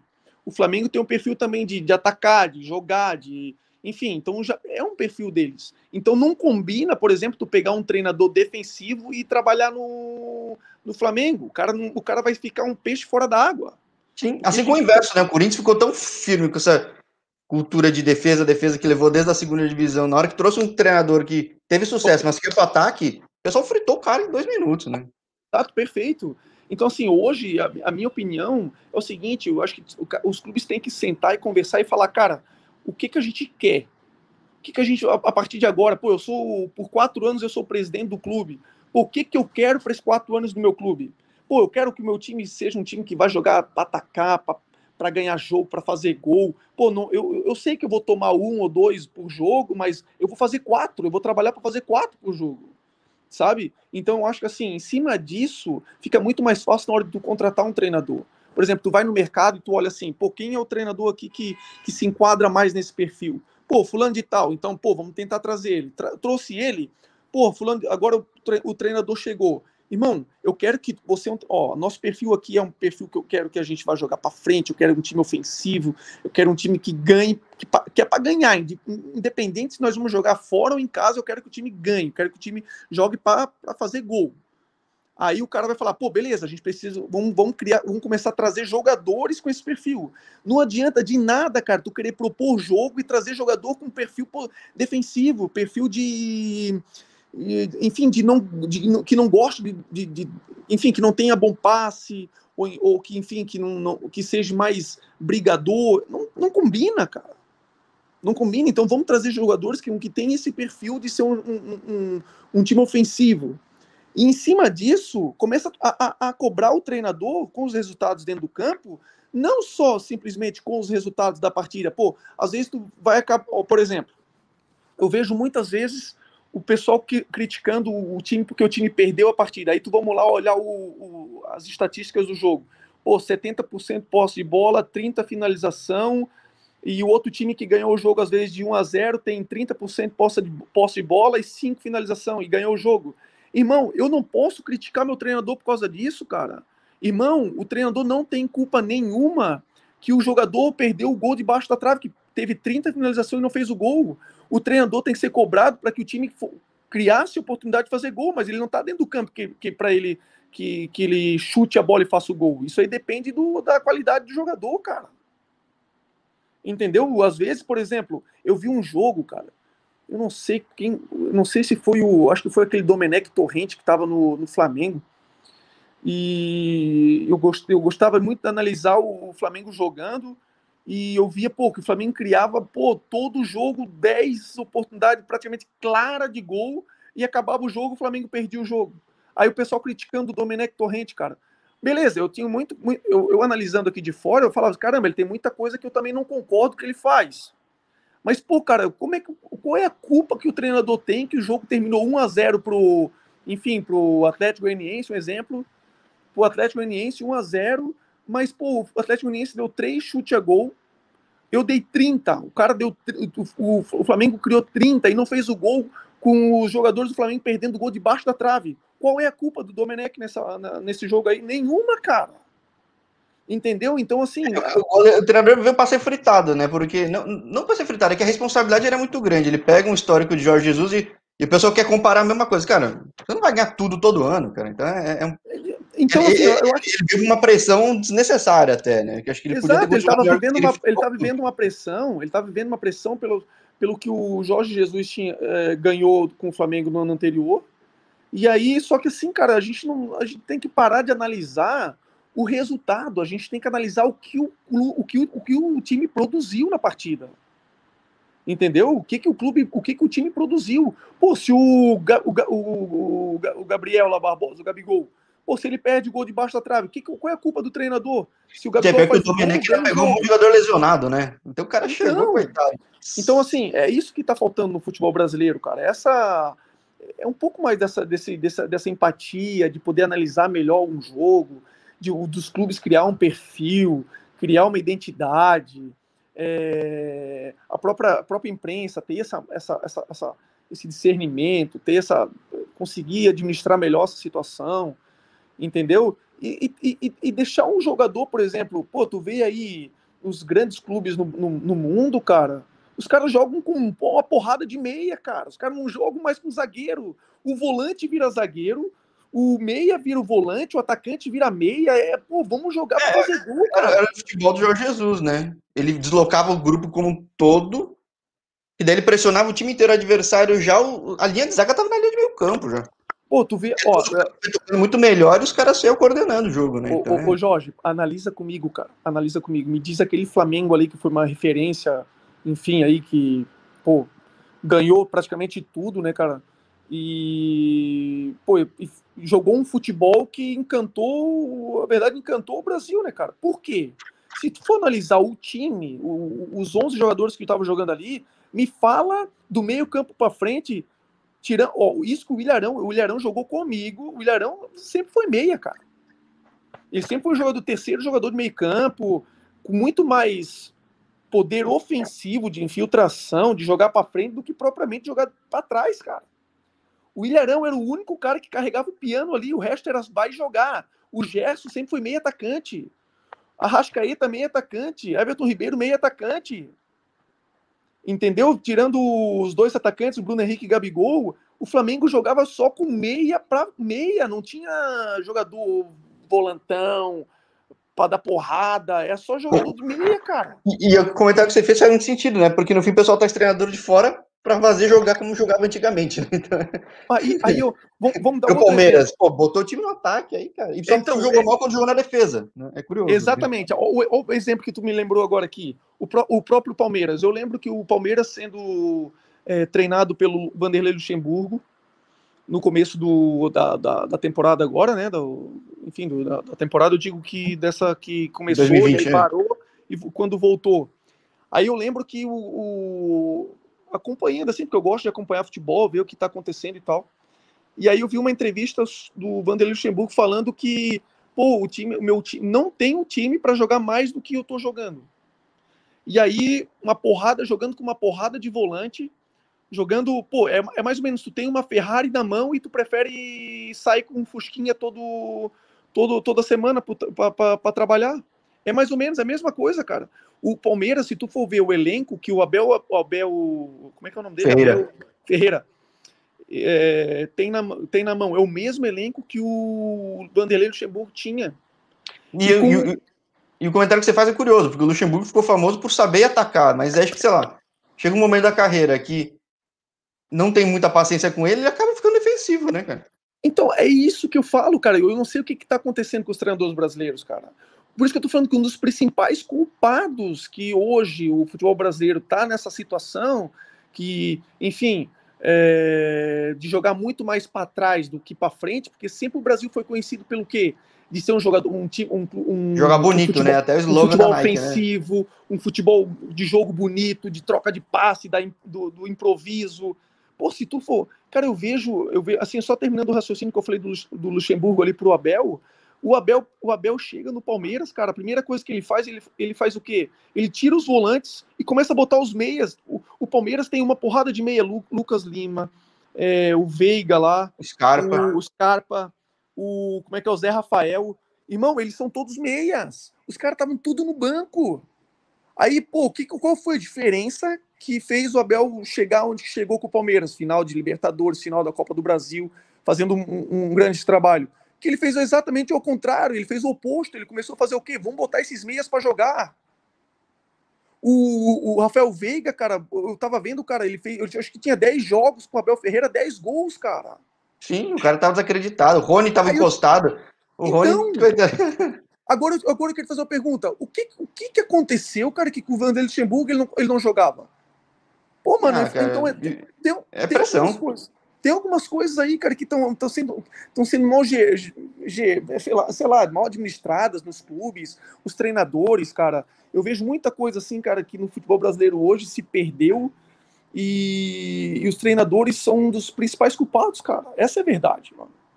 É, eu aí, falo, pessoal, pessoal um pouco mais novo, sou um pouco mais velho que você, mas falo pessoal mais novo, cara, você não viu como era futebol antes, cara. Você não tem noção como era futebol antes, cara. Se tu vê, se tu vê assim. era mais for... lento, mas, cara, era muito mais jogo, cara. Ô, Jorge, eu não vou lembrar agora, cara. Eu não lembro agora qual foi o treinador. Foi estrangeiro. Agora, ele falou isso do, do Campeonato Brasileiro. Eu não lembro agora qual foi o treinador. Eu não sei se foi aquele cara que saiu do Vasco, aquele português, ou se foi o, algum outro aí, eu não lembro agora quem foi, mas ele me falou uma coisa, uma frase, cara, olha a frase que ele falou, cara, isso é preocupante. Ele falou assim, ele falou desse jeito, pô, eu, eu, tô, eu tô surpreso que hoje, por exemplo, quando eu vim, quando eu ouvia falar do futebol brasileiro, do campeonato brasileiro, era um futebol bonito, um futebol de troca de passes, jogo ofensivo e sempre é, é, assim tendo novo, criando novos talentos e né, criando novos Neymar, novos Ronaldinhos, novos Pelés, novos Ronaldos. Pô, cara, e, e, ele falou, e ele falou que quando ele chegou aqui, ele, eu não lembro agora quem foi, mas eu acho que foi o do, do deve, Vasco. Ter sido, deve, deve, ter sido do Vasco, porque ele pegou o mesmo desafio que o Josualdo, né? São treinadores que jogam de um jeito e que chegam numa cultura que não, não quer e aí aquilo, ele, falou né? quando, ele falou quando ele chegou aqui, ele falou assim, pô, vou chegar aqui vou tentar jogar para frente, né? Os clubes aqui devem jogar tudo para frente. Ele disse assim, cara, quando eu cheguei aqui, eu vi o Campeonato Brasileiro, e eu vejo os times jogando por uma bola. Eu vejo os times jogando tudo defensivo. O time chutando, assim, ó, fazendo um jogo feio, fazendo um, um jogo de, de transição, um jogo defensivo com transição, jogando no contra-ataque. Aquilo ali ele falou que foi uma surpresa para ele. Ele disse que assim, é. boa parte, 70% dos clubes jogando dessa maneira. Então, assim, para te ver o que o, o mundo tem, no, tem de nós brasileiros, conhece de nós brasileiros é o que? É o futebol bonito, o futebol ofensivo, o futebol que do improviso, de criar coisas que talvez o, porto, o, o europeu não faz, nenhum outro, um outro jogador de outro país consegue fazer. Só que a gente perdeu isso, cara. Se tu for analisar hoje o futebol brasileiro, me fala, cara, quem, a gente falou, quem são os únicos clubes que, que tentam fazer algo? É o, é o Flamengo, é o São Paulo, o Grêmio e o Atlético Mineiro, cara. Só. E, e desses mais carimbados, você pegar os outros, Cara, tinha o Brusque e tinha o Cuiabá que jogava mais para ataque sempre, cara. É, o, o, Cuiabá muitos anos. O Cuiabá muitos anos, cara, porra, botava os caras pro ataque, cara. Um negócio o, o, Cuiabá com o Marcelo Chamusca, uhum. quando eu cheguei lá, eu fiquei também bem assim surpreso, porque cara, era incrível como ele também não, ele, sabe assim quando tu, tu, pelo perfil do treinador tu fala assim, cara, o negócio dele é é, é, é armar o time para atacar, cara. Ele não tá nem. Ele, tipo assim, a, a, o pensamento do, do, do Marcelo Chamusca, e acredito que ele vai fazer um grande trabalho no Botafogo, é o que, cara? Primeira coisa é quando tu vê assim, ó, é vontade de ganhar. Tu vê treinadores, por exemplo, e já trabalhei com vários treinadores, que o primeiro objetivo deles é que vamos armar aqui a parte defensiva, vamos arrumar aqui. O que, que esse treinador tá pensando? A primeira coisa é não perder. Quando tu entra numa partida, pô, para não perder, tu não ganha, irmão. Tu já entra com uma mentalidade negativa. E, e era uma frase de Vanderlei Luxemburgo no ápice da carreira, que a vontade de. É o, o, o medo de perder mata a vontade de ganhar, né? Então é. Exatamente, cara, exatamente. Então, assim, hoje nós temos muitos poucos treinadores brasileiros que têm essa, esse perfil, assim, de, de, de, de jogar, de ser ofensivo, de propor jogo, né, de, de criar essa, essa, essa, essa, maneira de jogar, nesse estilo de jogar. É muito pouco, cara.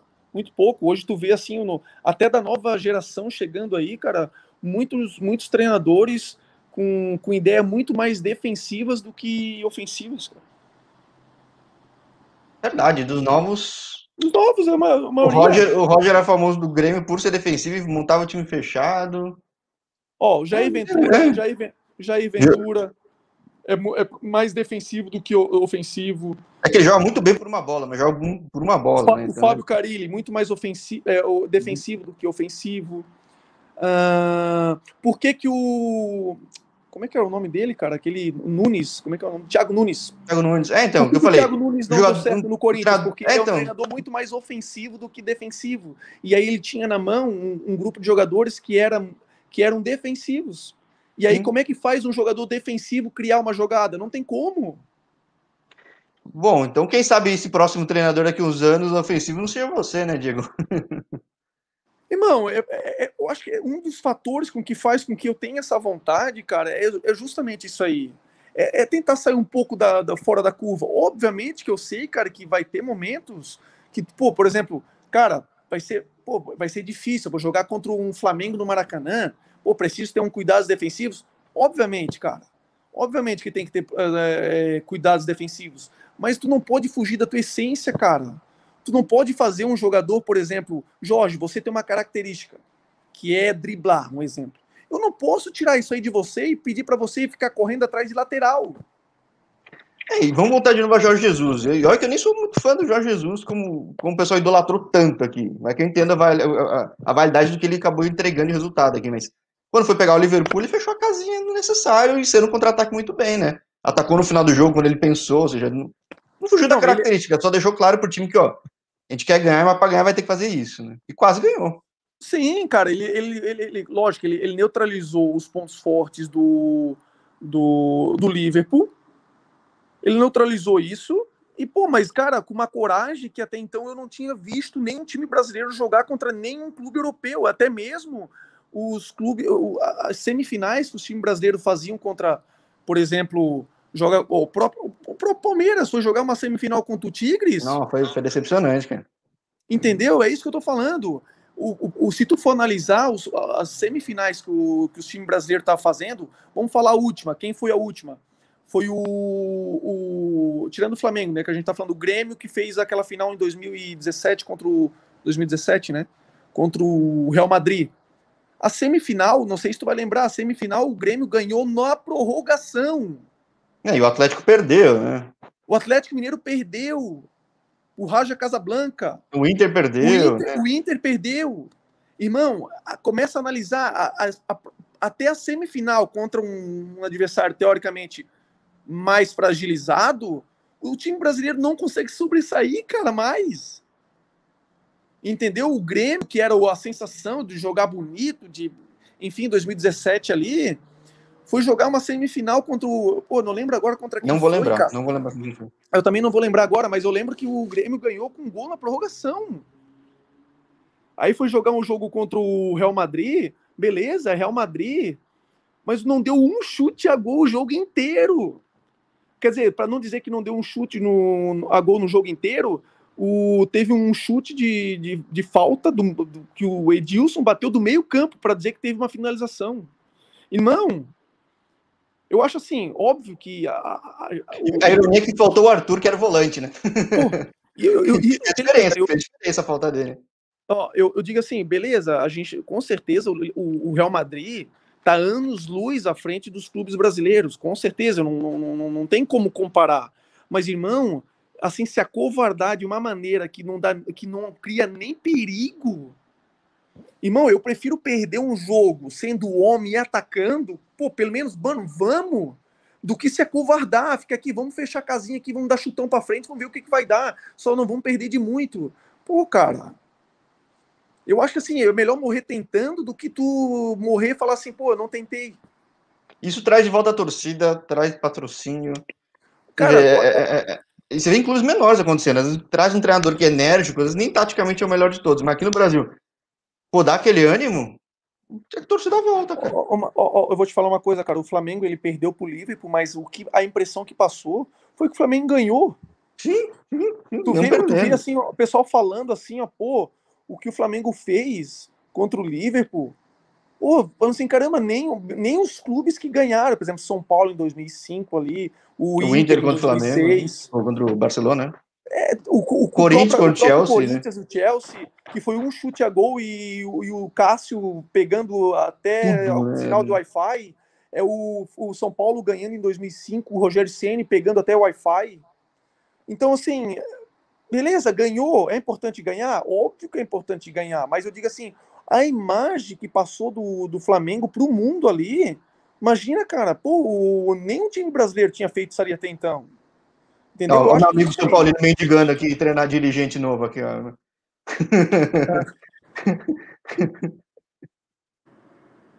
É, cara, eu acho então eu acho que é essa é, eu, eu vou muito para essa linha de raciocínio, cara. Bom, vamos ver, ó. Tá, que agora tá, como eu tô batendo papo contigo, não sei se como é que tá Inter e São Paulo, mas. Ó, Inter e Flamengo, mas vai que de repente o futebol ofensivo ganha, né? É que eu sou muito fã de Abel Braga, né? Isso eu não vou negar. Sou fã de Abel Braga desde os tempos de Ponte Preta. Mas... Eu não sei, não sei como é que tá o jogo. É, depois a gente vê, até a gente continua o papo, mas ó, cara, foi muito além do que eu imaginava bater de papo contigo, até o de prático que eu bato papo com os outros é muito legal ver a visão muito além do, do, do, das quatro linhas, que também reflete nas quatro linhas. Mas que reflete, pô, com certeza, que eu falei, pô, traz torcida de volta, traz patrocínio, a, é, a mídia espontânea pelo resultado que você está entregando, pela forma como você está trabalhando. E, e, indiretamente os clubes estão trazendo gente de fora para fazer aquilo que, que normalmente se fazia, e eu não tinha pensado nisso até agora, que você falou, que acho que de repente o cara vem com menos pressão. O cara vem aqui não, não conhece a pressão da, da imprensa nem nada, das outras pessoas, é, o cara vem com a liberdade de criar, de fazer o que ele acha que é o certo, né? Então, pô, acho que é um racional muito legal, cara. E, e principalmente para alguém que faz essa posição, né? E com certeza surge cara aqui e acaba tendo que sair para o exterior muito cedo. Ou tendo que se mudar de, de função, né? Então, é... Ô Jorge, é só, é só tu analisar, sabe o quê? Tu vê aí, ó, quantos treinadores argentinos estão trabalhando no futebol europeu? Vários. Sim, vários. Sim, vários. sim. Agora me diz quantos treinadores brasileiros estão trabalhando no, no, no futebol europeu. Eu digo assim, nem, no, nem só no futebol europeu. Eu digo assim que antigamente, cara. Os a gente tinha muito no Japão, tudo. Agora tinha muitos né? treinadores brasileiros trabalhando aqui na Ásia, Oriente Sim. Médio, na Ásia, tinham muitos. Hoje me diz assim, ó, tirando um ou outro. Você tem o Rogério Micali, que está assumindo o Al Hilal agora, mas Foi o Hilal, é, tá saiu. Você... Mas, cara, me diz assim um grande trabalho que ele fez depois que ele ganhou as Olimpíadas. Não, é, não, não teve. É, e deixa eu ver. Tem o que tá voltando pro Cerezo, Osaka, mas também é um ponto fora da curva. Tem, tem o Zago lá, como é que é? O, o Paulo. O Antônio Carlos. Antônio né, Carlos Zago, que tá no, no Japão. Anders. É. E tem o Milton Mendes que tá no Marítimo, mas que só, cara, não tem mais nada. Ô, mano, ô, mano, e olha só, aqui na, na, no mundo árabe, pô, tô quatro anos, né? Como eu falei, quarto ano agora. E em quatro anos, meus dois anos no Catar, nenhum treinador brasileiro nenhum. Isso que já passaram vários por lá, vários. em dois anos nenhum. O, aqui no mundo aqui no Emirados Árabes, deixa eu ver se já passou por algum brasileiro aqui. Tem um brasileiro trabalhando no Corfacan. Então, assim, o que antes, por exemplo, que eu ouço falar, né, do, do pessoal aqui, até mesmo no Catar, de antes era assim, ó, de, de 10 clubes na, na, na, na liga, metade era com o treinador brasileiro, cara. Então, assim, para te ver, até nesse, até nesse mercado aqui, o, o treinador brasileiro tá perdendo, tá perdendo espaço, cara. Entendeu? Então, tem algo acontecendo aí. Tem algo acontecendo com o futebol brasileiro, com os treinadores que, que, que, que, que fizeram com que chegasse nessa situação, entendeu? Porque antigamente o jogador brasileiro era mais valorizado, até mesmo o treinador brasileiro era mais valorizado tinha muito mais um mercado muito mais aberto no, no, no principalmente aqui no, na Ásia, Japão, aqui no mundo árabe, muito mais, cara. Hoje tu vê dificilmente, cara, tu vê alguém vindo para cá, tu vê dificilmente um, um até jogador brasileiro, cara, tu vê assim que eu percebo que perdeu muito espaço aqui também. É, muito jogador da sua posição, ou não tinha centroavante, mas tem muito zagueiro, né? Tá indo muito zagueiro, né, cara? É um negócio muito louco, né? Então, hoje, hoje, hoje, hoje tá muito mais fácil para zagueiro do que propriamente atacante, cara. Meia. Você é um sujeito em extinção, Diego Jardel. Assim. Entendeu? Então, eu, eu acho assim, é uma, é uma coisa que tinha que ser muito mais repensada no, no, no, no, futebol, no futebol brasileiro. Começar a analisar isso, já começar a trabalhar isso já na, na base. Porque, cara, se a gente continuar assim, cara, daqui a pouco a seleção brasileira vai passar a ser uma seleção comum, uma seleção oh, é, normal. É divisões de base, hein? Divisão de base sul-americana. A gente tá apanhando de Peru, tá apanhando de Venezuela. A gente tá muito, apanhando. Muito bem lembrado que antes eu via aqui seleção brasileira de base, principalmente na minha época, que eu via, pô, seleção sub-17, sub-20 ia jogar os campeonatos aí. todo mundo, irmão. Perdia pra africana que devia ter 30 anos e a gente tinha 17, cara. Dava até dó dos outros times, cara. Falava assim, meu Deus, dava até dó. A gente só disputou, acho que o Mundial Sub-17 porque a gente foi país sede, né? A gente ganhou a sede, senão a gente, teria, a gente não teria ido, né? Isso é ridículo. É ridículo, isso é ridículo. Então, isso é. é uma vergonha, cara. Tu falar assim que, por exemplo, aí, ó, tu, eu tava vendo, principalmente depois que eu vi que o começaram a falar, pô, o Neymar é o terceiro maior artilheiro da história da seleção brasileira. Aí vai olhar, Neymar cento e poucos jogos pra, e fez 60, 70, 70 gols, né? E aí o, a gente vai analisar, pô, Ronaldo, Ronaldinho Gaúcho. Pô, Ronaldo, os caras nem vinham jogar a Copa América porque não precisava. A seleção brasileira jogava com o time B, cara. É, o Brasil teve as maiores vitórias de Copa América seleção, contra a Argentina a seleção, com o time B. A seleção jogava as eliminatórias da Copa do Mundo. Assim, ó, Ronaldo, hoje não vem, descansa, não, não precisamos de você nesse jogo. Meu irmão, os caras não vinham, eles só iam para jogo quando o jogo assim, ó, era porrada que precisava dos caras. É, vai pegar a Argentina aqui, vai pegar não sei o que lá. Exato, vem. aí os caras só jogavam esses jogos. Quando era Brasil e Bolívia, Brasil e Venezuela, Brasil e todo respeito, amistoso, Brasil não sei contra quem lá, o Brasil nem convocava Ronaldo, Ronaldinho, Kaká. Eliminatórias é... 94, Romário só veio pro último jogo, né? Pô, então, aí eu te pergunto, olha a diferença Olha a diferença. Então, assim, hoje o Brasil joga com os melhores que tem. E, irmão, e se ganhar de 1 a 0, graças a Deus, tá bom demais. Entendeu? É assim, cara. E assim, e tem talento, né? Acho que o negócio teria que ser se espelhar um pouco na Alemanha, né? Quando a Alemanha viu que o estilo de jogo dela não estava rendendo mais, mesmo tendo ido para a final de 2002, ela mudou da base, toda a forma de jogar, toda a forma de desenvolver jogador e tá onde tá hoje, né? É, bate muito naquela tecla que a gente conversou, cara, falando assim, de tu criar uma identidade, um perfil. Sim. E o Brasil tem isso aí, só que a gente está perdendo. Sim. Só que nós estamos perdendo, a gente está perdendo para nós mesmos. A gente não vê mais. Tu vai olhar assim ao futebol brasileiro, analisa comigo. A primeira divisão do Campeonato, campeonato Brasileiro me fala dois jogadores dribladores, além do Keno. Dois. Dribladores. E o Keno era reserva na minha ponte, hein? Ai, meu Deus do céu. Me é... fala aí. Driblador? Driblador 2? Não tem. Eu é ofensivo, mas não é driblador, né? É, eu, eu, eu não, não, mistura rápido com um driblador. É, é driblador. É, Vixe. Não tem, cara. Não tem. E antes todo o time tinha pelo menos um. Irmão, o próprio Flamengo Não tem jogador driblador. Não tem. Tem, um, tem, tem velocista, tem um cara matador, mas não tem driblador, né? É, velocista. O, o por exemplo. O Vitinho o... sai voando, tem o, o Bruno Henrique sai cortando pelo lado. O é, é, por exemplo, o Bruno Henrique é, é corredor. O Bruno Henrique é corredor, é muito rápido. Por exemplo, o, o Arrascaeta não é driblador. Ele é armador. O Everton Ribeiro não é driblador. É e o Gabigol também. também. não é driblador. O Gabigol é finalizador.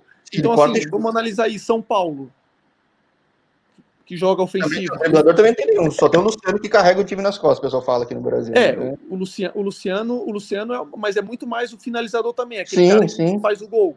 Mas não, não é um driblador. E, e, quem era driblador saiu muito cedo, né? Que era o Anthony, né?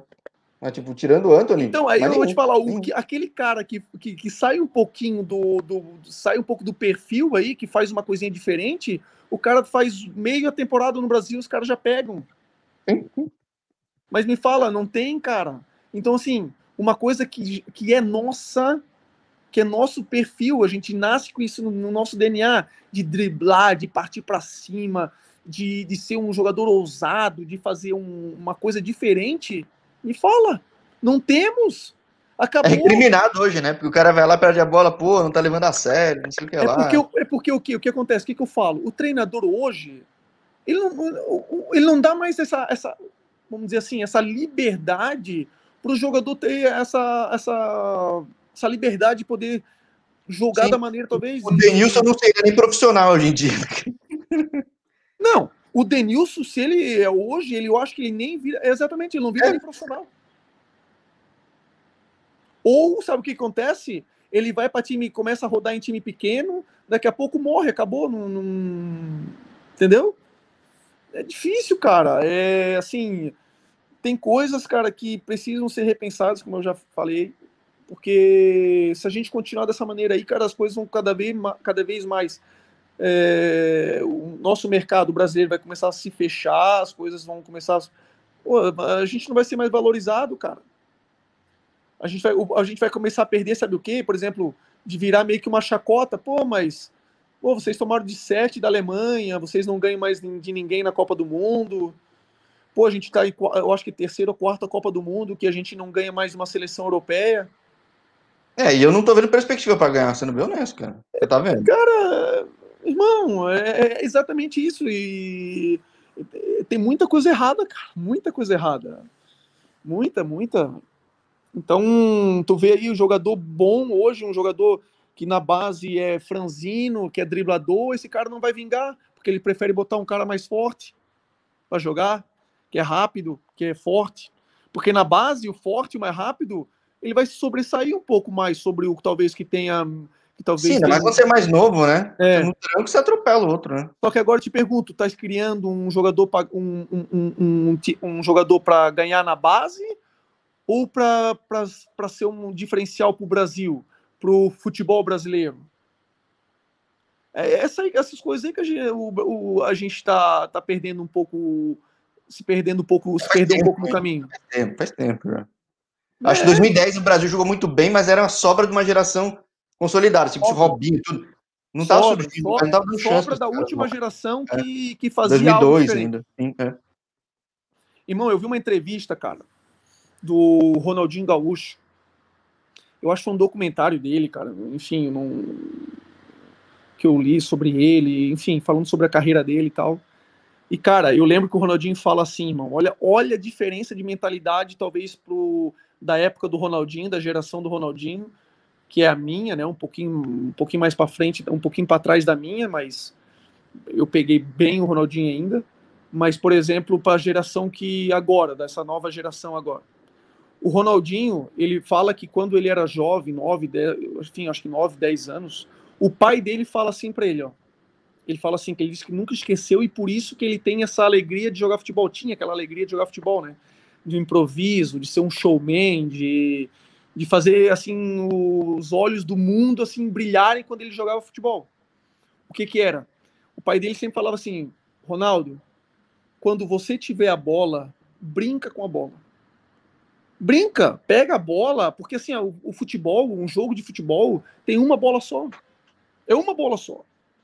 Enquanto a bola estiver no teu pé, todos estão olhando para ti. O estádio está te vendo, O, o, o pessoal que está assistindo o jogo para televisão está olhando só para ti, porque tu tem a bola, não tem outra bola porque eles estão olhando para outro lugar. Estão olhando para ti para saber o que, que tu vai fazer com essa bola. Então a decisão tem que ser tua. Então brinca com ela. Ele Faz ouviu o Dunga na primeira chance, né? Nossa senhora. Deixou o Dunga dor nas costas, né? Nossa senhora. Por causa disso, ele não foi para a Copa 2010, eu acho. Pô, não tinha pensado nisso, né?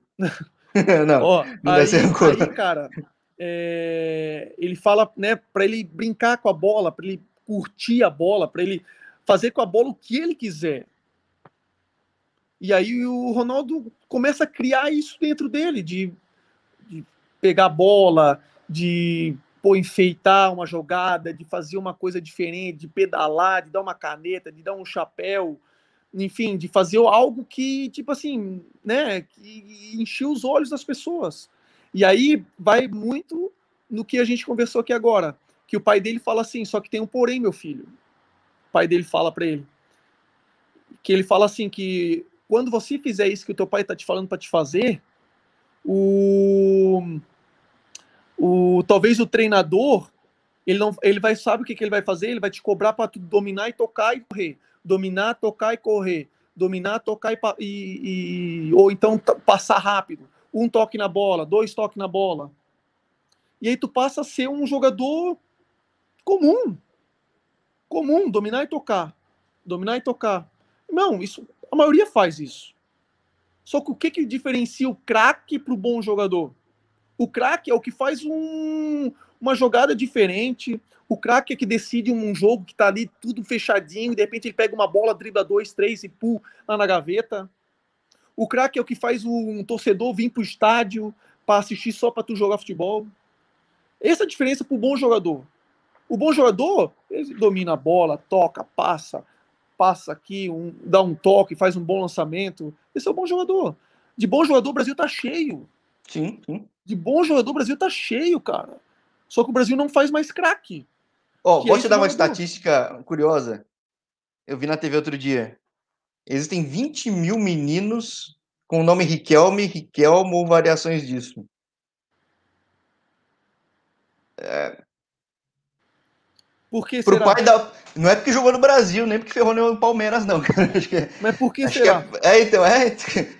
O pai não vai querer dar um nome para um cara burocrático, certo? Entendeu? Então, assim, ó, irmão, é... o Ronaldinho, ele, ele, quando ele falou isso, pô, com certeza, quando ele começou lá atrás, jovem, a, a, a, a enfeitar uma jogada, fazer uma jogada plástica lá, com certeza teve vários treinadores, cara, que falaram, Ronaldinho, domine e toca. Porque com certeza ele perdeu também, muitas vezes, a bola. Sim, oh, ele errou tentando driblar. Ele proporcionou um contra-ataque. Mas o que, que ele fez? Ele ouviu o pai dele. O pai dele falou assim: meu filho, não ouve, ele faz o que tu sabe fazer. Ninguém pode tirar de você o que você tem de melhor. Por isso que eu estou te falando, que gente, eu vou voltar um pouquinho atrás quando eu falei que no Brasil talvez muitos jogadores tenham essa característica de driblar, de, de fazer uma jogada individual. Mas às vezes eles, estão. Ele tá, é, é, é como se tivesse adormecido dentro dele, porque o treinador tira isso dele. Porque manda ele correr para trás para marcar, e aí tira o, o, a principal característica dele, que é, que é atacar. Tá entendendo, Jorge? Então, assim, ó, Hoje a gente tem que parar para repensar isso aí. Qual é a principal característica do Jorge? Pô, o Jorge é um driblador, ele é ofensivo. Porra, ele precisa jogar do meio campo para frente. É lá que ele vai funcionar para mim. Então não posso fazer com, com que é, eu, eu, eu, vamos supor, eu fazer com que tu jogue para trás, marcando. Não, eu tenho que armar um time para fazer com que tu jogue do meio campo para frente, que é ali que tu vai me ajudar. Porque eu tenho que criar um, uma maneira que o time vai jogar para mim fazer com que tu jogue e que o outro atacante lá faça gol. Ou que o nosso time não que tu possa que tu possa partir para cima, driblar e tu possa perder a bola, que no contra-ataque não vou tomar gol. Então tem que criar tudo isso aí para só que hoje não, hoje é mais ou menos assim. Se tu for ver, analisar hoje o futebol brasileiro, é 10 jogadores correndo para trás, marcando. Se tu for ver aí, irmão, eu tava vendo uma, uma, uma característica do Rossi aquele atacante Rossi, o ponta, que, que tá no Bahia. Veio da ponte. Todo, não, todo mundo vem da ponte, cara. Você, Irmão, você não sabe, fiquei... você surgiu na ponte preta também, Diego. Eu fiquei, eu fiquei, eu, eu tava analisando uma. Eu vi no Instagram, eu acho que tava falando sobre o, a carreira dele, quantos gols ele tinha feito, enfim, assim, sobre os, a carreira dele. E eu fiquei assustado quando eu vi assim, cara, o cara tem 40 gols na carreira. Um atacante. Putz, cara, Aí, na ponte ele não fazia gol, cara. Era triste. Mas, irmão, assim, é porque se tu for ver ele, qual é a principal característica do Rossi? E ele ia para cima, hein? Ele ia para cima, cara. Né? A principal característica dele, assim, quando eu lembro do Rossi, a primeira coisa que fala assim, que ele é raçudo, que ele corre, que ele. Porra, Você deve ter pego o Rossi na série B, cara. Claro, eu joguei várias Rossi... vezes contra ele, cara. É, o Rossi, vezes. cara, o Rossi na ponte a gente ficava louco, mas porque ele pegava e ia pra cima que nem um louco assim. É... Então, ele, então, é isso que eu tô te falando. É um. É, é o, aonde que talvez teria que ser a principal característica dele era o quê? Atacante. Pô, buscar gol, atacante tem que fazer gol, atacante tem que, porra, é driblar, é, é partir para cima, é criar jogada, dar assistência. Mas não, hoje o atacante, cara, tu vai ver, o atacante, o maior exemplo que nós podemos dar é o Gabriel Jesus na Copa do Mundo. Não tinha falar, né? Ele é bom porque ele marca bem, né? O Gabriel Jesus sendo elogiado o camisa 9 da seleção brasileira sendo elogiado porque ele era o maior desarmador do time. Pô, camisa 9, cara, o cara não tem que nem pensar em marcar, irmão, ele tem que pensar em fazer gol. Então, assim, eu, vi, eu, eu lembro de uma entrevista também do Romário, que ele chega no Valência, da, da Espanha, e, e, e começa o coletivo lá, e aí o zagueiro pega a bola, é, passa na frente do Romário assim, o Romário nem aí, nem acompanha. Aí o treinador para o treino. Isso é uma história real, cara. É, Romário é foda, né, meu? O, o, o, treinador para o treino e fala: Romário, pô, tem que ajudar a marcar. O Romário olha pro treinador e fala assim: eu fui contratado para fazer gol ou para correr atrás de zagueiro? Irmão, é verdade isso. Meu irmão, o atacante ele não tem que gastar energia correndo atrás de zagueiro, atrás de volante, ou atrás de lateral. Sim, até porque ele tem que estar com preparo físico suficiente na hora vier, ele tem que ir para cima e Exato. a defesa, né, cara? Tu consegue imaginar o Ronaldo fenômeno correndo atrás hoje de zagueiro, de, de lateral? Irmão, não faz a mínima, não, não tem a mínima lógica uma coisa dessa. Mandar o Adriano Imperador correr atrás de zagueiro, de lateral. Mano, não existe isso, cara. Aí o Gabriel Jesus ficou fazendo isso a Copa do Mundo inteira e não deu dois chutes a gol a Copa inteira, pô. Aí ficou, pa, pa, passou por um perrengue fudido, foi cobrado pra caramba por isso. Por quê? Porque o Tite, ó, tem que ajudar a marcar, tem que correr. Tem que correr para trás, para correr atrás de zagueiro, atrás de volante, atrás de lateral. Não, isso não existe, cara. Atacante não tem que correr atrás, não, de, de, de, de, de zagueiro, de lateral. Tem uma entrevista também, Jorge, que eu, eu gosto de, de, de, ler bastante coisa assim de, de jogadores, principalmente dos, dos caras que derem certo, né? Aí tem uma entrevista dos Carlo Ancelotti que ele fala que o Milan ia jogar contra um time lá, o Parma, enfim, eu não lembro agora o nome do time lá do campeonato italiano. E o Ancelotti chega e, faz, e fala pro Ronaldo, Ronaldo Fenômeno. Chega e pergunta pro Ronaldo: Ronaldo, quero fazer uma pergunta para ti. Tu sabes quem são os zagueiros que tu vai enfrentar? Tu já estudou um pouco sobre os zagueiros do, do time é. do Parma? Aí o Ronaldo olha para ele e fala assim: Ancelotti, não, óbvio que eu não estudei nenhum zagueiro do, do, do Parma. Nem sei quem são. Mas eu tenho certeza que ele sabe quem eu sou. Eu não tenho que estar preocupado com o zagueiro. Mas o zagueiro que tem que estar preocupado comigo. Como é que tu vai entrar num, num jogo, cara, e o atacante está preocupado em marcar o zagueiro? Me fala, como é que tu vai ganhar o jogo? Como é que tu vai fazer gol? Me diz. Só se ele estudar o zagueiro, sabendo como desconcertar o zagueiro. Tirando isso, acho difícil. Não, né? lógico, tu pode até, ah, por exemplo, ter um, um, um ali o conhecer o zagueiro, pô, esse zagueiro aqui, pô, ele, ele, ele é forte, pô, esse zagueiro aqui ele é rápido. Beleza, mas agora, pô, preocupado, pô, esse zagueiro aqui, pô, ele joga assim, ele faz aqui. Não, cara, o cara tem que estar tá preocupado comigo. Pô, quem eu vou marcar? Se eu sou zagueiro, pô, quem eu vou marcar? Pô, vou marcar o Ronaldo. Caramba, cara. Como é que eu vou fazer para marcar o Ronaldo? O cara tá preocupado em marcar o Ronaldo, não o Ronaldo marcar o cara. Isso é verdade, cara. Então, assim, hoje falta um pouco disso no, no do, tem muito no Brasil, mas tem muito no mundo também. Não, não à toa um Biel ser cultuado até hoje, mesmo não ganhando título, quase, né? E o cara faz o time jogar para frente, né? Pois é, pode tu ver, o Pep Guardiola, que hoje é uma referência aí pro, no mundo como treinador, que revolucionou o futebol no século aí, 21. É, o cara fala que o, o maior professor que ele que ele se espelha assim, é o Bielsa, é o Bielsa, né? pô, é o Bielsa.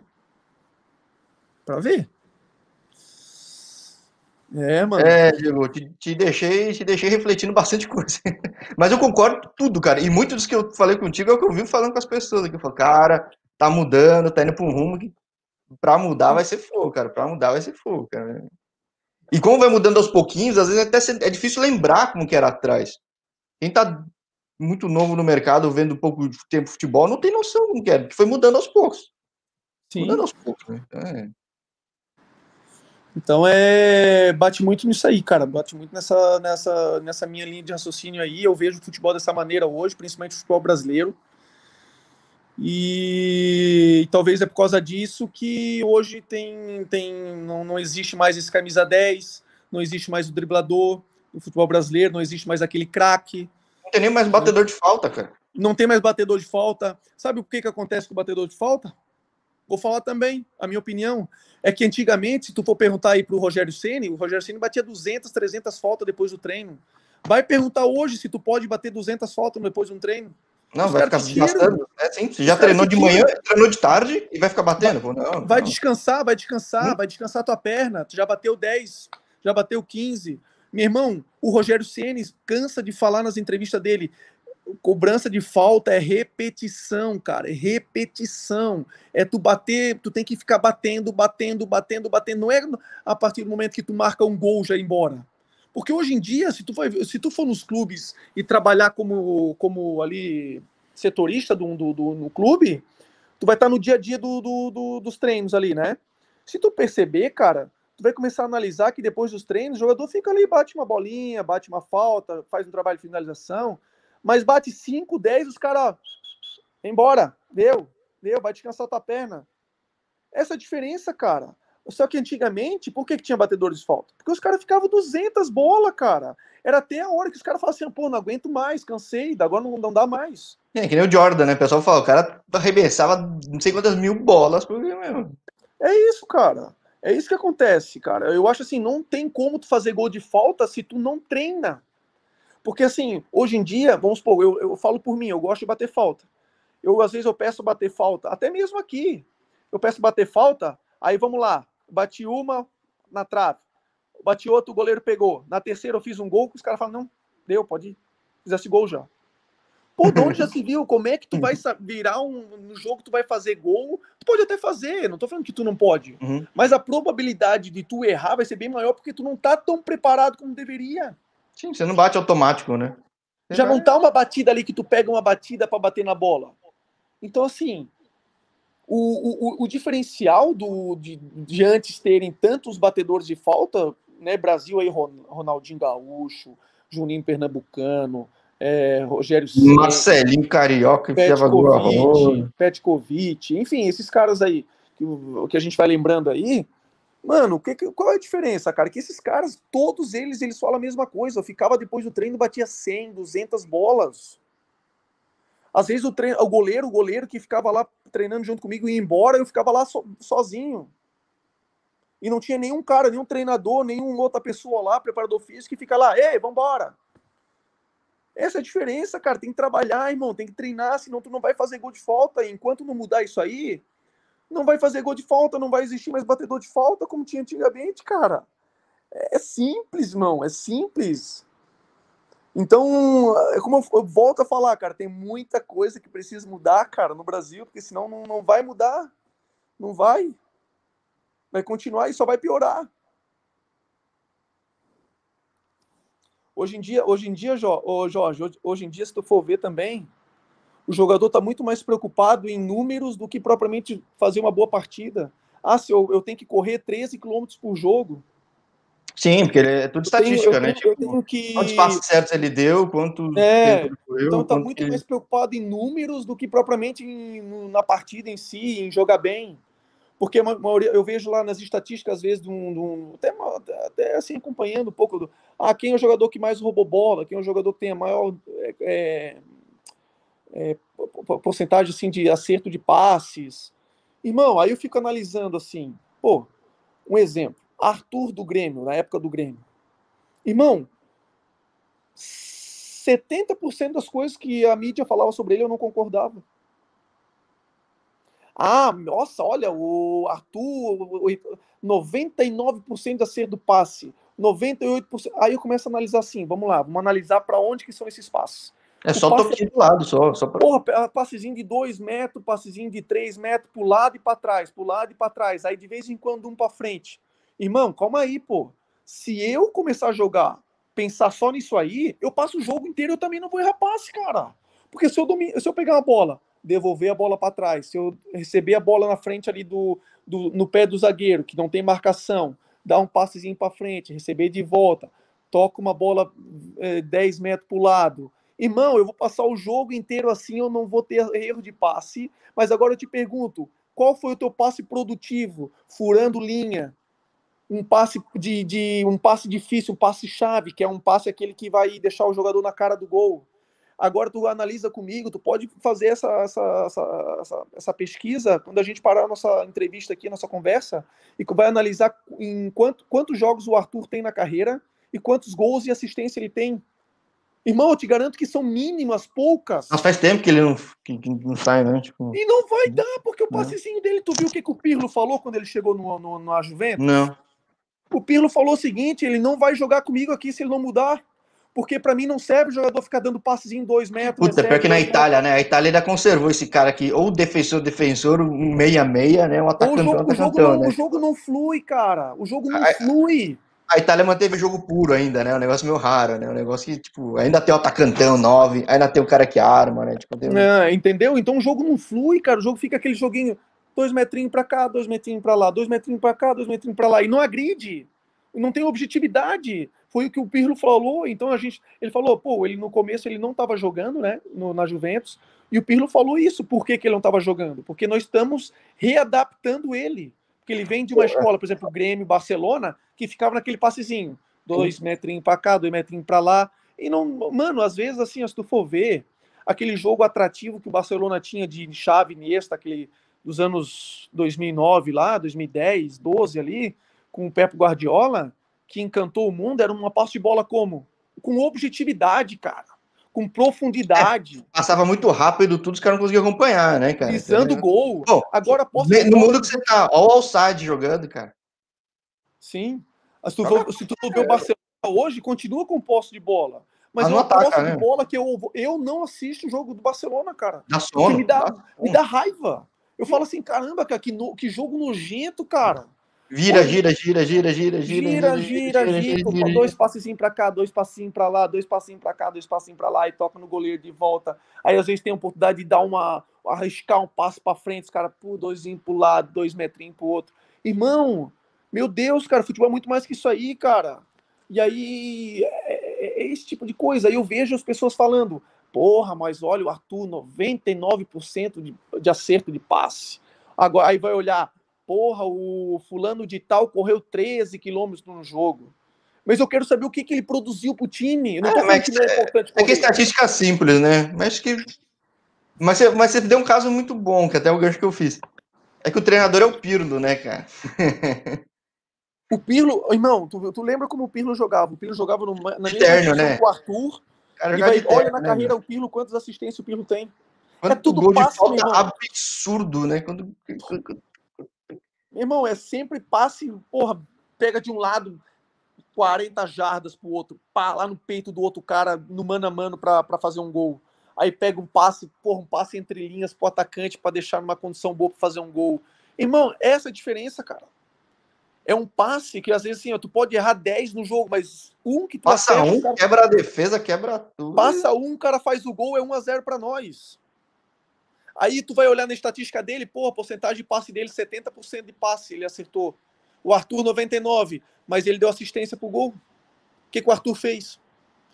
Então, assim, tá, tu tá entendendo a minha linha de raciocínio, cara? Vamos mandar esse vídeo pro Bielsa, cara. Vamos fazer chegar no Lido isso aí, cara.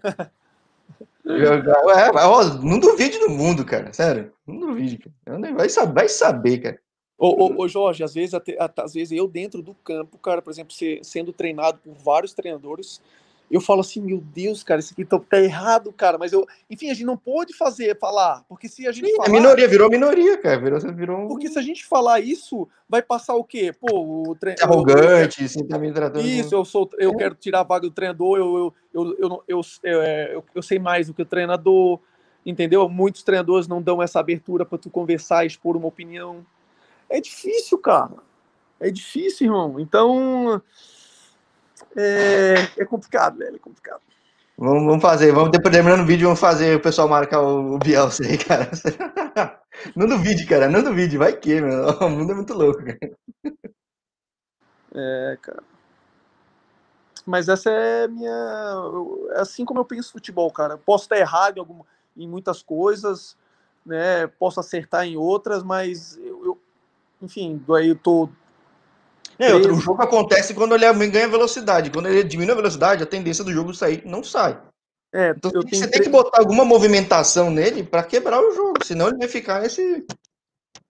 Ó, chegou o ponto que você vê jogo na Globo, os comentaristas já não, eles têm vergonha de dizer que esse jogo tá bom, cara. Ele fala, não, não tá, cara, tá ruim. Antigamente não falava. Hoje em dia não tem, tipo, não tem como. Mas, mas irmão, hoje, cara, se tu parar para pensar, um jogo de futebol do Campeonato Brasileiro hoje, tirando algumas exceções, né? Mano, os jogos são de um nível muito, muito, muito fraco, cara. Não passa a ser mais um, um aquele, aquela, aquela coisa atrativa que tu pega a tua família, vai pro estádio para ver o. É, é, tão louco, é tão louco que se alguém pensar um jogo bom de brasileiro, vai lembrar em 2011, cara, do Neymar com o Ronaldinho Gaúcho. Então. De lá pra cá você vai lembrar de um outro? É difícil. Qual outro? Difícil, cara. Só se for do time que foi campeão, alguma coisa, mas do torcedor daquele time. Por que, tu acha que o Flamengo, por que tu acha que o Flamengo do ano passado fez tanta fez tanto sucesso? Porque saiu um pouco do do é verdade, né? Saiu do mesmo Saiu da né? curva, saiu da curva. Saiu da curva, não, cara. E o que eu falo que às vezes que eu digo, pô, o Jorge Jesus para mim não é tudo isso, é que ele aplicou uma tática que em lugares consolidados já tá até meio batido, mas no Brasil funcionou. Tanto que o, hoje ele tem um elenco bom do Benfica, tudo, e não tá conseguindo o mesmo resultado porque o pessoal já tá acostumado em jogar daquele jeito. Hum. Mas aqui foi um choque, né? Aqui foi um negócio que fez. Ah, meu Deus outra, outra, outra coisa também que, por exemplo, a gente aprendeu o ano, o ano passado com o Jorge Jesus, que esse negócio também de poupar jogador. Uh, verdade. Essa lenda acabou. Eu vou, te, eu vou, te, eu vou, eu vou falar uma coisa para você. Quando, quando tu poupa jogador, não tô falando que tem jogo que realmente o jogador tá tem uma, a, a, possibilidade, por exemplo, de pô, tá sentindo uma, uma dorzinha aqui, um probleminha ali, que às vezes é perigoso, que pode lesionar, pô, vamos segurar ele, vamos deixar para ele entrar no segundo tempo, ou enfim, vamos botar outro jogador aqui que tá merecendo também, e a gente dá uma segurada nele. Enfim, tem essa. É, existe essa possibilidade também.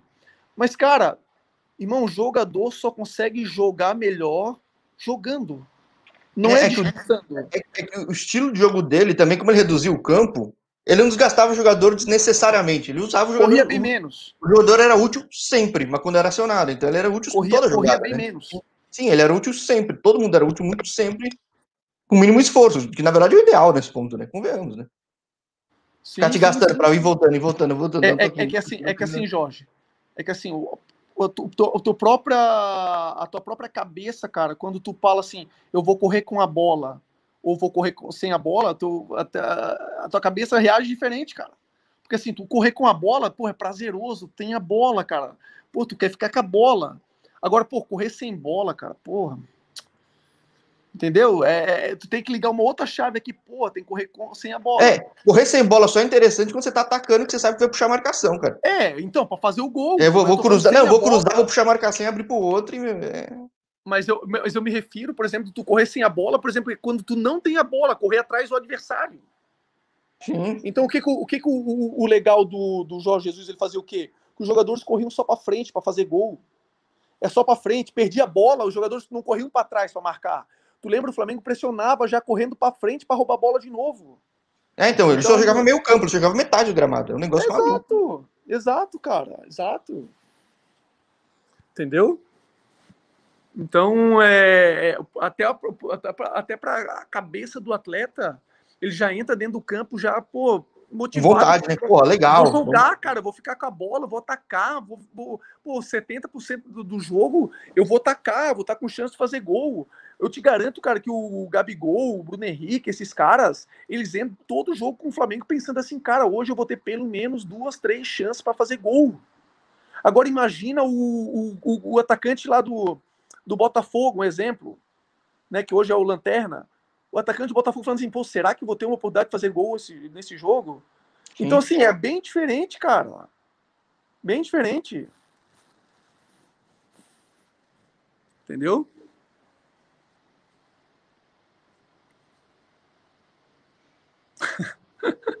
tá não, é que a realidade. Não, que eu falo, eu falo isso há muito tempo com muita gente. Mas é, é, é, é, que é curioso que, por exemplo, eu, eu, eu trabalhei com esporte mais como lazer. Né? escrevi na ESPN como ESPN FC, escrevi sobre futebol brasileiro, futebol espanhol. Eu tive meus sites, tudo, mas nunca fui da imprensa tradicional, no fim das contas. Então, uma coisa é opinar não estando no campo ou não estando próximo, outra coisa é a opinião de quem está em campo, né? Uhum. Acho que isso é. Ô, ô, ô, Jorge, só me dá um minuto aqui, cara, que eu sou obrigado a pegar o carregador, senão meu, a bateria do meu celular vai pegar. Dá um não, minuto aí, dá um minuto aí, só um pouquinho. Te consumindo aí bastante tempo. Só um minuto, só um minuto, só um minuto. Vou aproveitar aqui, vamos ver só, só como é que tá aqui o, Vamos ver se é o ataque ou se é a defesa que tá ganhando aqui. Vamos ver. Gabigol vira pro Flamengo. Ai, meu. Meu Abel Braga. Deixa eu ver, minha amiga flamenguista aqui deve estar. Tá...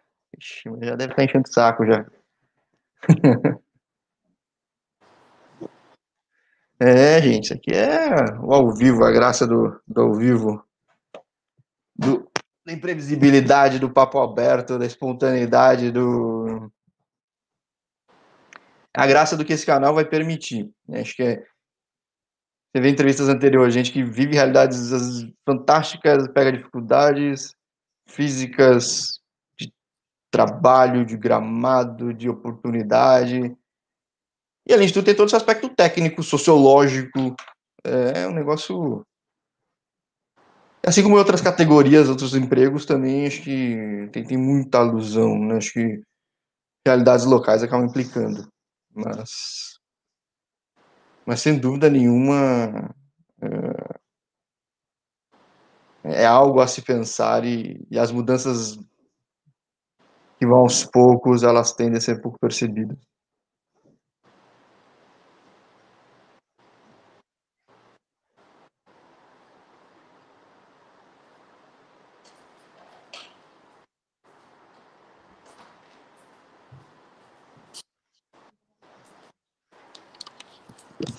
Mano, cheguei de volta aqui, tava procurando o carregador aqui, não tava encontrando. Consegui acabar com a bateria do seu celular aí, Diego? Pô, tá com, deixa eu ver aqui, 2%, cara. Aí, ó. Agora deu. Agora tem, agora pode bater para mais duas horas de bate-papo. Sua esposa não ficando brava? Que oração aí, Angimã, cara? Aqui são meia-noite e meia agora. Putz, grilo, ó, não deixa tudo ficar sabendo, não, vai dar bronca. Não, vai dar bronca, não, você tá rendendo, né, pô? Tá rendendo, não, tem mais a estimular o pensamento. Ó, uma pergunta aqui do meu amigo aí que falou, falando do ganso, é verdade, tipo, você tem, lembra tão poucos 10 ultimamente que você lembra de um ganso de 10 anos atrás, né? É um negócio meio. É, o ganso, é, o ganso é o seguinte, cara, a minha opinião sobre ele foi que o Ganso, pô, se for olhar o Ganso no começo de carreira ali, Santos, cara, ele, pô, era fantástico, cara, fantástico. Só que o que aconteceu com o Ganso, eu acho que foi mais problema da, é físico, lesão. né? É. Não, da lesão, eu acho que foi que, que ele que ele não conseguiu depois da lesão ali voltar ao mesmo ao mesmo ritmo, a, a, a mesma a, vamos dizer assim, o mesmo nível que ele estava antes, sabe? E é difícil, é, cara. É, se ele tivesse ido para a Copa de 2010, cara, putz, ia ser um negócio. Só quem, eu, acho que, assim, só que eu nunca machuquei joelho, assim, né? Tendo uma, uma lesão grave como ele teve de joelho, para falar, mas eu sei que muitos jogadores que já tiveram problema de joelhos sempre falam que, pô, é difícil, cara, depois da volta, é, tu conseguir voltar ao mesmo nível que tu tá, então eu acho que ele, ele acabou perdendo muita velocidade, ele acabou perdendo muito. Porque assim, ó, o raciocínio dele continua a mesma coisa. Sim, os passes, tudo, passes os de primeira. Só que ele não consegue ter mais a velocidade, talvez, no jogo, como hoje o, o futebol imprime, enfim, imprime, né? É, ele meio que parece que ele não ainda ele não consegue. Ele faz força, pode ver que ele quer, só que eu acho que devido à lesão. E, e, e, o duro é que o cara sabe que ele já rendeu, né? Então deve ser meio frustrante, né? Porque o cara é, fazia mágica em campo, né? Então... então ele vive essa cobrança por aquilo que ele foi e eles querem que Hoje ele é muito bom. Mas aqui é fogo, né? Tipo, o pessoal imagina aquele cara 10 anos atrás e não vai ser igual. É.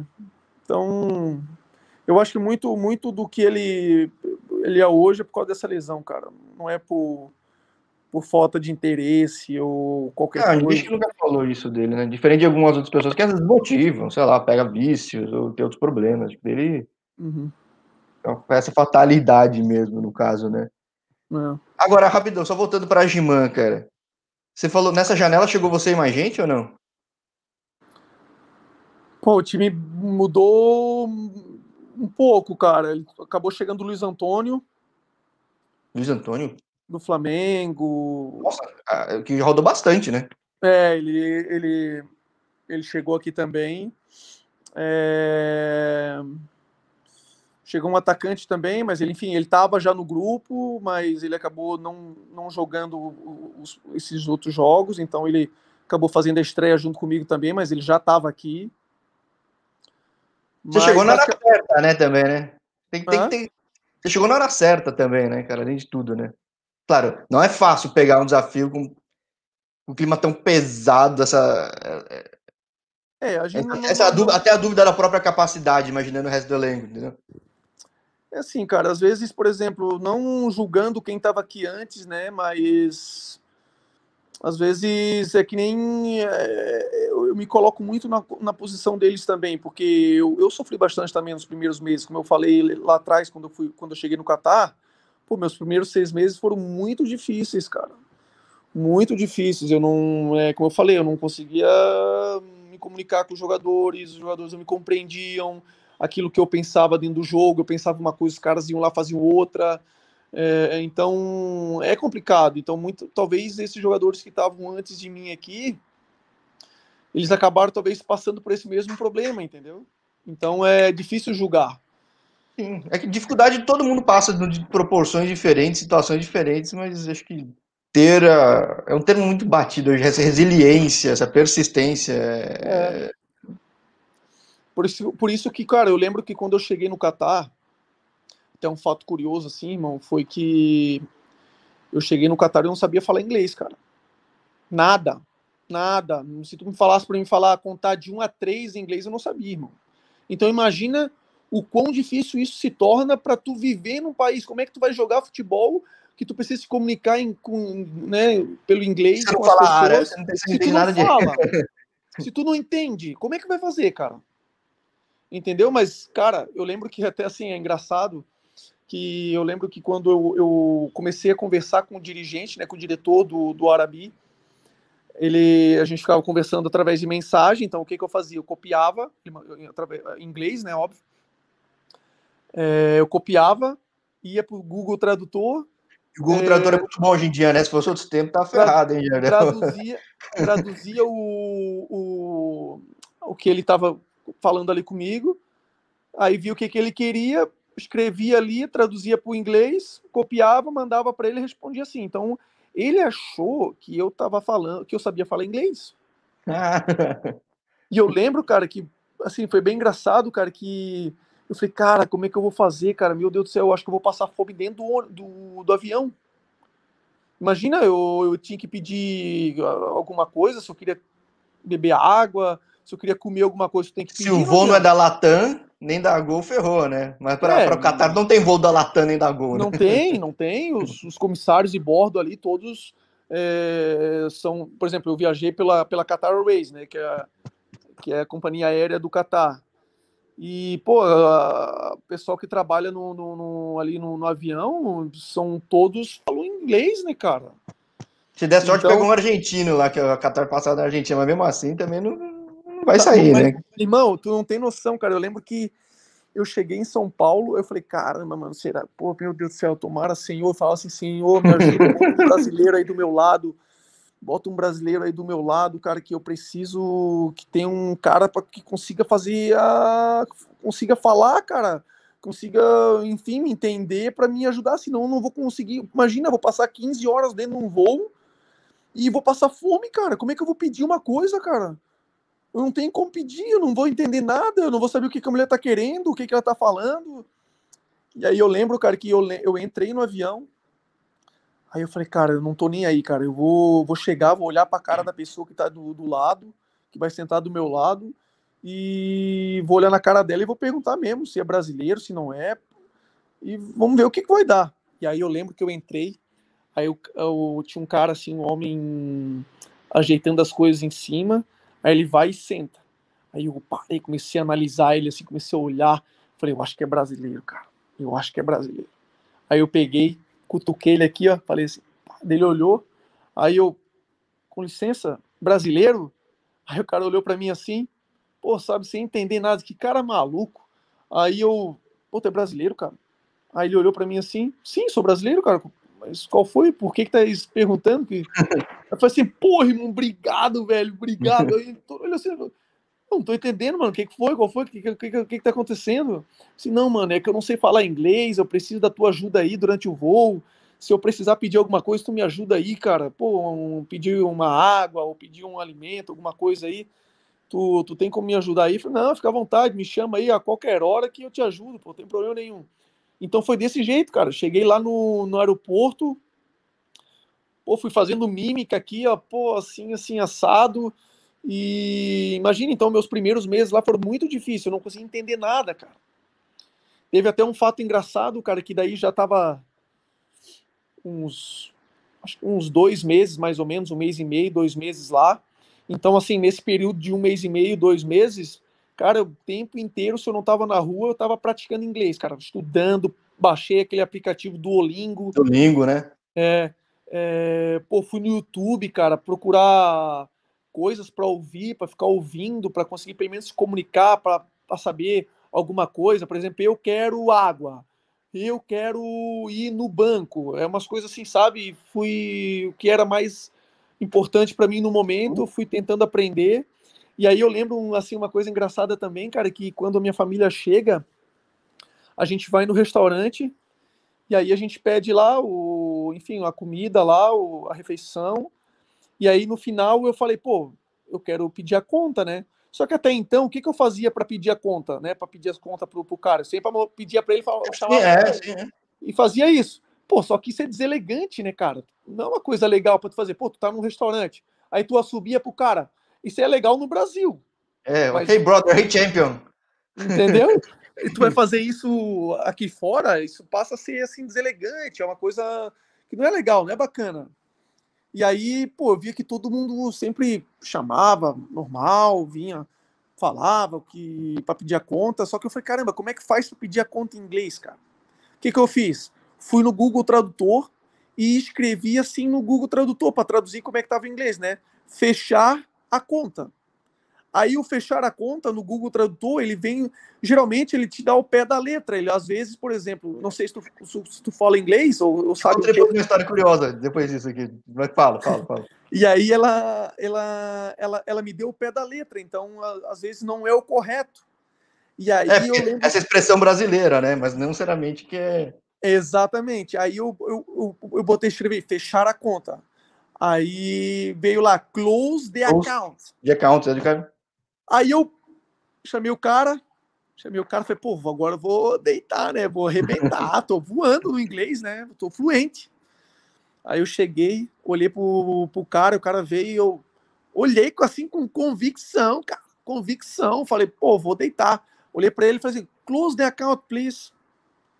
Irmão, tu, se tu visse a cara que ele fez para mim, aí ele parou, olhou assim, ele começou a olhar para um lado, olhou para o outro e coçava a cabeça assim para tentar me ajudar. Daí ele olhou para mim assim, eu vi que falei, acho que eu falei errado, mano. Alguma coisa tá errada, porque senão ele já tinha me trazido a conta. Ele começou a olhar. Daí ele olhou para mim e perguntou assim para mim, bank? Aí eu, bank? que bank, cara? O que esse cara tá falando com bank? Aí eu tentei, aí eu relacionei o bank com bank, banco. Bank, sim. Aí eu, pô, falei, será que esse cara tá falando de banco, fechar a conta do banco, cara? Será que ele tá falando alguma coisa de banco? Aí ele, eu falei, não, no bank, no bank. Eu falava, aí ele, ele sem entender nada assim, daí eu, pá, meti aqui. Aí ele olhou para mim assim, Bill? Bill, aí é? Ele, Bill? Aí eu, Bill? Bill? Aí eu, hã? Bill? Aí eu tentando falar que isso, é, o é. nome disso aqui é Bill? Aí ele, Bill? Aí ele, Bill. Ah, ok. Bill. Aí ele trouxe. Mas assim, é. aquele fato ali que aconteceu naquela vez ali, cara, aquilo ali foi importante porque por que muitos brasileiros que vêm para cá e não conseguem falar o inglês? Porque eles têm essa vergonha. Claro. Eles, eles, eles têm essa. A, a, a, eles, não, eles não conseguem, vamos dizer assim, praticar mesmo errando, porque quando tu erra que tu vai aprender, cara. Por exemplo, aquela coisa, aquele fato que aconteceu ali comigo, eu errando, fez com que eu aprendesse como é que é fechar a conta, não pedir a conta no, na, na, aqui e nunca mais errar, porque aquilo ali fez com que, pô, aquilo ali ficou gravado na minha cabeça, falei, não erro mais. É, teu erro foi, foi bonitinho, cara. Ó, quando eu, eu, quando eu tinha 16 anos, eu tive a oportunidade de fazer intercâmbio, fui pro Canadá. E aí eu estudei muito pouco inglês aqui. Minha mãe é professora de inglês, mas eu estudei muito pouco inglês. E fui fazer intercâmbio e, pô, passei um mês em Vancouver. Não errei quase nada. Cometi dois erros. Um, eu fui aqui no Brasil e falar, pô, vou cortar meu cabelo, né? Eu cheguei no cabeleireiro, eu falei pra mulher, I wanna cut my hair. A mulher falou, me deu a tesoura. Eu falei, não, I wanna cut my hair. Tipo, tá, então você quer cortar o teu cabelo? Corta. Daí que eu falei, pô, eu quero ter meu cabelo cortado. Que é o correto, em Brasil fala errado. Mas esse não foi nada. No último dia que eu tava de viagem, tava em Vancouver tem uma festa anual de fogos de artifício, assim, para atrair a comunidade. No Canadá tem negócio muito de comunidade, família, né? E aí eu fui num concorrente do Subway, que eu nem lembro, acho que era o Quiznos na época. Tava com os amigos, tudo, até comentando justamente isso. Pô, a experiência foi ótima, eu não errei nada, não tem nem história para contar direito de erro, do cabeleireiro, só. Ah, pô, que bom, Jorge, você aprendeu inglês bem, você pegou uma base boa. Beleza. Aí fui lá, fui pedir um sanduíche e tudo, tava muito cheio de gente. A fila andou rápido. Aí eu vi que eu peguei o sanduíche lá, faltou o guardanapo. Aí fui falar que era guardanapo, não lembrava direito, gritei kidnap, kidnap. Aí todo mundo no Canadá, que é um país super de gente boazinha, tudo pra cá, todo mundo falou, kidnap, kidnap. Eu soltei um. Foi o que eu falei, né? E eu não tava sem brasileiro na época, eu tava com os outros intercambistas que também ficaram entendendo nada. Eu soltei aquele palavrão. Olha a minha sorte, o cara no caixa falou: Baguri, que tu tá falando aí, tá deixando todo mundo louco, né? Pegou um brasileiro. Ele me ouviu, ele me ouviu soltando os palavrões, né? E tá falando um negócio desse, eu falei, eu quero guardanapo. Caralho, japonês. É NEP, não é kidnap. Eu falei, pô, desculpa. Daí pedi desculpa pra todo mundo lá. Eu nunca mais esqueci como que era guardanapo, cara. Mas é, mas é isso aí. Tem sequestro, tu... né, cara? Mas assim, essas coisas, cara, que fazem com que tu, pô, tu aprenda, cara. Entendeu? Que tu pô, que tu, enfim, que tu pratique, cara, às vezes assim, porque muito brasileiro vem para cá e fala, ah, eu não sei falar, pô, vou falar tudo errado, ah, não, enfim, não quero falar porque eu não sei falar muito bem. Mas não, mano, é no dia a dia mesmo, falando, é tu errando mesmo, aí tu erra, o outro ali te corrige, aí tu, pô, opa, não erro mais, que agora eu já aprendi que o cara tá falando que é assim. E aí, mano, tu. Foi, foi dessa maneira que eu aprendi, cara fui metendo a cara, foi pô, nem aí, falando, até porque tu já pode perceber que eu gosto de falar mesmo, então imagina para mim, era uma coisa muito difícil que aqui sem falar, então... Então, para mim, pô, a primeira coisa que eu fiz, cara, foi, cara, sou obrigado a falar inglês, cara, sou obrigado, não tem como. Pô, e pra, é, acho que deixa muito mais tranquilo até o que você falou, de, pô, cara, quero explorar o mundo, tendo oportunidade, as melhores portas de mercado estiverem abertas, sabendo se virar inglês, você se vira em qualquer mercado. Tá falando com outro jogador, talvez só na Rússia não se vire. E isso. E os outros não falam inglês, né? Mas mesmo assim, cara, tu vai pra Rússia lá, tu, tu vai ter que se virar. O, a, a língua universal, né, cara? Inglês tu vai. Pô, tu consegue ir pra qualquer lugar do mundo, é, cara. Tem alguém que fala a segunda língua ah, inglês. sempre, pô. Possível, cara. Possível. Tu pode ir pro, porra, pro sei lá, no, no, lugar mais distante do mundo lá, se tu falar inglês, alguém vai te entender, cara. Entendeu? E até aí bate muito naquilo que, por exemplo, por que, que hoje eu dou muito mais é, prioridade para minha família, por, por exemplo, dar uma educação melhor para meus filhos? Porra, aqui é muito mais fácil meus filhos aprender inglês do que no Brasil, cara. Até porque é uma língua que todo mundo tá falando, né? Então, é... Porque assim, no Brasil, tu vai lá, beleza, tu faz um curso, né? Tu bota ela lá, teu filho ou tua filha num curso lá para aprender inglês. Aí tu fica uma, duas horinhas por, por dia ali na, falando inglês. Aí as outras 22 tu fala português. O que, que adiantou isso aí?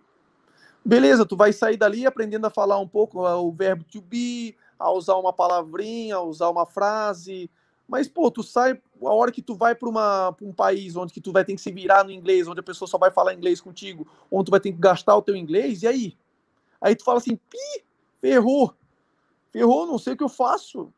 Então, assim, aqui é muito mais fácil, porque aqui tu vai ouvir inglês, tu vai praticar durante o dia inglês, tu vai falar inglês, tu vai ter que, enfim, tu vai no mercado, tu vai ter que falar inglês, tu vai na farmácia, tu vai ter que falar inglês, no Brasil, tu vai falar só inglês no momento que tu estás ali no curso. A hora que tu for pro mercado, tu não vai falar inglês. Vai falar português. Então, como é que tu vai praticar o que tu aprendeu no curso? Aí tu tem que fazer o que tu fez, fazer um intercâmbio, ou viajar, ou tem que fazer, ou, sei lá, morar em algum lugar, outro país, para aprender, cara, porque, pra, porque senão tu não vai praticar, cara. Sim, e faz uma puta diferença. Nossa senhora, pô, cara. Tá louco, pô.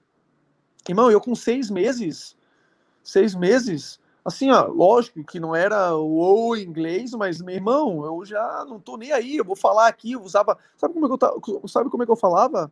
Pô, mano, completamente errado, cara. Hoje eu vejo assim, meu Deus, como é que eu falava tudo errado.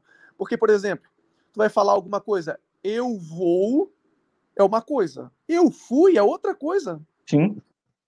E, por exemplo, eu usava, por exemplo, eu, por exemplo, eu fui tomar café. Eu falava, eu quis falar, I, I, eu fui tomar I went, né? Yeah. I, eu, eu falava, I go. I go. Ah, então vai. É, vai, então vai. Então, mas I go, eu vou. Você voa. Eu vou, mas não eu fui. Eu quis falar que eu fui. Tá entendendo? Então, assim, eu falava desse jeito. Eu falei, pô, mas não tô nem aí. Eu, eu tenho que me virar, eu tenho que falar. Eu não sei como é que é.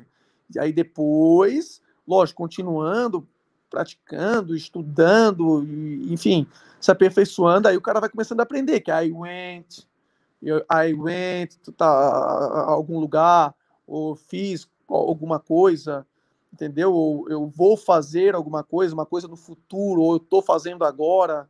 Enfim, tem várias formas. Então, é isso aí que o cara vai. Depois que eu fui aprendendo. Mas, enfim, até lá eu falava desse jeito, cara. Enfim, nem aí. E os caras. E, e todo mundo fala que tem que dar cara a bater, porque no fim você se vira. Claro, mas é, dá uma vergonha, né, cara? Pô, dá uma vergonha. E, mais, e assim, é muito mais fácil tu falar desse jeito errado aqui do que, por exemplo, em, no, em, na Inglaterra ou no, nos Estados Unidos. Por quê? Porque lá é, é, é, a língua nativa deles, né? A língua oficial é, deles. É, aí não. Assim, todo mundo é estrangeiro, né? Então, ah, aqui está todo mundo estrangeiro. Então, assim, a maioria não fala o inglês corretamente. Principalmente, por exemplo, quem? O próprio árabe. Os árabes aqui, todos eles falam inglês, mas poucos deles falam inglês correto. É, porque se ele aprendeu inglês aí, viveu com inglês aí, tipo, é diferente, né? Então... Porque, assim, o, o, o, inglês deles aqui, por exemplo, a maioria, não todos, né, mas alguns, eles querem falar assim, eu fui, eles falam I go. Tá entendendo? Então, uh, uh, eles entendem quando tu fala assim, eu fui tomar café. I go to take a coffee. Então, tu vai. Essas coisinhas que tu vai pegando assim, porque aqui é muito mais fácil tu meter a cara falando errado e para aprender do que tu chegar nos Estados Unidos e falar. Porque assim, ó, por exemplo, eu cheguei, eu, eu né, no começo eu falava o meu inglês todo errado, e eu lembro que daí, o, quando chegou um treinador que, que falava o inglês fluente, coisa mais bonita do mundo, eu travei, eu falei, hum, com esse treinador não vou falar não. Pô, vou falar tudo errado com esse treinador aí? Não, não, não, não, não, não, não dá. Porque daí tu começa a analisar, porque com o árabe, como eles falam tudo errado, aí tu se vira, ah, também vou falar errado, ele se entende mesmo, e cada um, a gente se entende desse jeito. Aí quando eu peguei um treinador que o treinador, pô, falava o inglês perfeito, cara, assim, ó, até que aquele sotaque londrino, assim, sabe? Falei, pô, então agora eu tenho que começar. Até intimida, né, com aquele sotaque. É. That ball, Diego. Né? Falando um negócio é, imponentão, assim, tranquilo, né? Tipo, né? Isso, como até com uma voz assim, é. mas. Então, aí depois que eu fui começando a. aprendendo mais essa parte aí do. de, de usar no, no, no, a palavra no passado, no presente ou no futuro. Vai, vai dar para reforçar o bielcismo contigo ainda. Ó, no Leeds, já vai se virar aqui, ó. Já pensou o Diego Jardel no, no, na Inglaterra? Já, mas se rola isso, a gente faz até um documentário depois, hein? Derivado desse, desses papos aqui.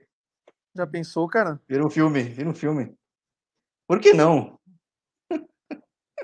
É, vamos, vamos trabalhar para isso, né? Vamos trabalhar. Vamos, vamos, vamos agitar. Agita a torcida Havaiana para sair marcando. Pra fechar, é. e torcida aí, cara, no mundo árabe? Então, mano. Tudo bem, tá na pandemia, né? Mas. É, não, tirando a pandemia, assim, cara, o... aqui no mundo árabe, cara, eles. Eles estão começando a criar essa. Assim, vamos dizer assim, nas, na última década para cá, vamos botar aí os 15, 15, 20 anos para cá, o... foi onde que eles, eles começaram a, a, a criar essa, essa, essa paixão pelo futebol, a, a, por exemplo, porque até então, cara, não existia futebol aqui, cara. Entendeu? É, mesmo as cidades são bem novas, né? Do é, jeito que são hoje, né? Pô, se tu for ver aí, tu vai, vai olhar Dubai, cara, Dubai há 20 anos atrás era nada, cara. Era areia, era deserto. Entendeu? Então, assim, a, é como se estivesse nascendo o futebol agora. O futebol já tem mais de 100 anos aí. O que para nós lá é, já é uma coisa que vem de berço já dos nossos avós, bisavós para eles aqui está sendo agora. Então, assim, eles estão agora começando a, a ter, por exemplo, os meninos, a gente vê na, passa na rua, vê meninos jogando futebol, porque é, é difícil de encontrar isso aqui, mas hoje em dia a gente já consegue ver mais. É, por exemplo, é tu, é tu ver, por exemplo, o pai ali indo no estádio com a família, com o filho. É, por exemplo, os caras ali berrando, gritando, tendo aquela paixão de, de ganhar jogo, de, enfim, vibrar numa partida.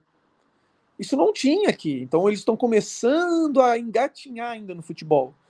Né? E, e, e, obviamente que a torcida, por exemplo, ainda não é comparada ao Brasil, ainda não é nada, né? Não é coisa do, do, fanatismo do Brasil, de pô, não pode perder um jogo que os caras já querem quebrar o carro, já enfim, querem mandar o jogador embora, querem, enfim, não, os caras são muito respeitadores, assim, muito educados. Mesmo se o time perdeu, eles vão lá, mandam mensagem para, pô, vamos para a próxima. Enfim, não deu nessa, mas vai, na, vai dar na próxima. Então eles são até a cobrança do torcedor aqui é diferente. Então, por exemplo, uh, hoje, hoje cada vez mais está tá, tá, assim, tá sendo mais atrativo para eles, sabe? Assim, ir no estádio, é, porque antes era uma coisa muito mais. Ah, vou assistir, posso assistir televisão aqui no, na minha televi na, no sofá da minha casa, assistir o jogo aqui. Mas não, agora tá, os caras estão começando a criar aquela, sabe, aquele, aquela, aquela é, paixão. Tendo Copa do Mundo aí do lado também, a coisa transforma sem dúvida nenhuma, né? Sim, é. sim, sem dúvida nenhuma. Então, a, a, própria liga, o que, que a liga faz? Ela começa a trazer jogadores é, para que se torne atrativo ter o, trazer o torcedor para os estádios. Por exemplo, por exemplo, no Catar, um exemplo. Eu cheguei lá, pô, joguei contra a Chave, joguei contra aquele o Schneider, Schneider, né, o holandês, né? O holandês. É, mano, agora não vou lembrar de todos, mas De Jong, holandês. É, enfim, vários assim jogadores renomados lendas do futebol assim mundial jogando contra, porque cada clube tinha um jogador assim. Por exemplo, eu joguei com o Boni, que era o Costa Marfinense, que jogou muito tempo na Inglaterra, é, Manchester City, enfim, o cara pô, jogou comigo, era o atacante do meu time. Então, é esse tipo de jogadores que os, os, eles trazem para que o que, que faça com que o torcedor venha no estádio, assistir ele jogar, para conhecer, bater uma foto com eles, entendeu? Então, pa, eles estão começando a, a, a, compreender melhor isso aí, aí a, o, o, torcedor vindo nos estádios, o, o, menino que antes nem sonhava em ser jogador de futebol, querer jogar futebol, agora o cara, o menino já nasce querendo ganhar uma bola, que para nós é uma coisa tão normal, né, cara? Um primeiro presente do, por exemplo, se tu, não sei se tem filho, mas o primeiro, primeiro presente que eu dei pro meu filho foi uma bola. Ainda não tem. Aliás, teu filho, eu tô pensando, né, mas daqui a 20 anos, do jeito que o Qatar é, cara, Qatar, Qatar dos países da região é o que quer, ganhar tudo que puder, né? Handball, cara, tudo. E o Qatar. Teu filho vai jogar na seleção do Qatar. Eu já tenho, é o sonho do Qatar, teu menino o meu filho, filho, O meu filho, o meu filho nasceu no Qatar, ele pode jogar pelo Qatar. Jardel camisa 9 lá, meu. ô, ô, mano, mas assim, uma coisa que engraçada, por exemplo, o Qatar, né? Que é o próximo país a sediar a Copa do Mundo. Irmão, se tu. Assim, se tu é, por exemplo, como eu tive lá dentro, né, e peguei um, dois anos conhecendo, assim, vendo como é que o país estava se preparando para a Copa do Mundo, a própria seleção, essa seleção que vai jogar a Copa do Mundo aí, cara, não sei se, se você sabe, mas ela já está treinando junto, ela está sendo preparada já há pelo menos 10 anos. Então, o Qatar, o Qatar, eu falei, desses países da região, o Qatar quer ganhar tudo que puder, né? Porque cara? olha é um só, negócio... 2019, 2018, 2018 ou 2019, 2019 o Qatar ficou campeão do, da, da Copa da Ásia. Que até então o Qatar nunca tinha vencido um jogo. Sim, sim, sim, isso que eu falei. Nunca. É um negócio... Nunca. O, a, a Copa da Ásia foi aqui no, no Emirados. E o Qatar veio para cá, sendo que, tipo assim, pô, o, o Qatar até então era saco de pancada toda a Copa da Ásia, cara. Sim, já tinha uma Coreia estabelecida, tinha o um Japão Não, imagina, estabelecido. Japão... Agora, agora tem a Austrália jogando também, que tá ferrando quem vai competir. É, por exemplo, Japão, Coreia, a própria O Irã, China, que é super tradicional. Austrália, pô. Arábia Saudita e Irã, são tudo países que são muito mais, vamos dizer assim, rodadas, já... né? É, já são muito mais preparadas do que o Catar, o Emirados, para assim falando, nacionalmente falando, né? E aí o, o, o Qatar começou um projeto já lá em, pô, vamos botar a ideia, 2010, é, com, com, assim, selecionando alguns, alguns jovens promissores, até mesmo do, dos países aqui do lado, por exemplo, Iêmen, Oman, é, alguns países, né, Bahrein, Kuwait, enfim, esses países assim, selecionando esses jogadores jovens, trazendo para o Catar e já dando a nacionalidade para ele, já tipo assim, Sim. já, já joga. O handball, no esporte, o vôlei, está tá atualizando todo mundo. E é preparando eles para acontecer o que está acontecendo agora, por exemplo, com o Catar, que foi quando eles for, essa seleção que, que ganhou a Copa da Ásia invicta, porque eles, eles tomaram um gol no, no, na Copa da Ásia inteira, cara que foi na final contra o Japão. Até então, ela tinha ganhado dos, das seleções tradicionais, cara. Ganhou, por exemplo, da Arábia Saudita, que, porra. Várias Copas do Mundo, né, cara? Tem uma várias... liga forte, primeira, segunda divisão, né? Então... Por exemplo, ganhou da Coreia, ganhou, enfim, de, de países tradicionais, cara, que disputam que disputa Copa do Mundo. Então, assim, para o mundo, talvez aquele foi uma surpresa. Mas para nós que a gente estava lá, aquilo ali a gente já sabia que não iria ser mais um saco de pancada, que não iria ser mais um, mais simplesmente mais uma, mais uma competição que ia participar, não. Que eles iam para lá e iam fazer bonito, mas óbvio que para nós foi uma surpresa ganhar, porque imagina, um time que tá, então não tinha ganhado nenhum jogo, ser campeão, pô, é muita coisa, né, cara? E aí ficou campeão invicto, cara, pô, passando por cima do, das seleções assim mesmo, ganhou aqui do, do, do Emirados dentro do Emirados por 4 a 0 cara. Entendeu? Então, é, então aquilo ali tudo já é, um, é, fruto de um trabalho que já vem sendo desenvolvido há 10 anos pelo menos. Daqueles meninos, daqueles jogadores ali que, que disputaram a Copa da Ásia e a Copa da Copa América, que, que foi no Brasil, né? Já estavam treinando juntos, já sendo preparados, já pô, cada um já conhece, já se conhece um ou outro dentro do campo já há pelo menos 10 anos jogando junto, cara. Então, entrosamento, essas coisas aí, cara, os caras já estão anos luz na frente, né, cara? Porque, pô, imagina, eles jogam junto, treinam junto. É... Aquele negócio de, de, Você fala que os caras não têm com o teu time, os caras têm há 10 anos, né? Entendeu? Já tem há 10 anos, então isso faz diferença, cara. Então, cara, eles, eles ganharam a Copa da Ásia, depois foram jogar a Copa América, não fizeram feio, não fizeram feio, pegaram um grupo ali, é, por exemplo, empataram com o Paraguai, e a Argentina passou, pô, ganhou com dificuldades, é, então tu vê que, que, que tem uma certa evolução, né? Que tem um trabalho sendo feito por trás. E aí, cara, passa também muito pela organização, passa muito pelo por tudo que o país é, vem se preparando, vem fazendo, né, cara, para para poder é, é, como é que fala é, poder fazer essa Copa do Mundo, né, cara? Pô, se tu vê os estádios, cara, assim, a maioria dos estádios, isso que eu tô falando que eu tô dois anos é, que eu saí do Qatar e já e eu já tava jogando em, em estádio de Copa do Mundo, cara. É absurdo, assim, ó, é, os caras estão anos luz na frente, assim, em tudo. Pô, os estádios, assim, porra, muito, muito, muito, muito, muito top, porque imagina tu jogar um, uma partida de futebol que na rua tá 50 graus e dentro. Ah, é o estádio com ar-condicionado, né? É, com ar-condicionado, né? cara. Então imagina assim, é porque aqui no, no mundo árabe, no, no, Oriente Médio, principalmente do, de maio em diante até outubro, é, faz assim um, um calor absurdo, cara. É, faz 50 graus, cara. É, é, um calor assim muito, muito, muito, muito quente, cara.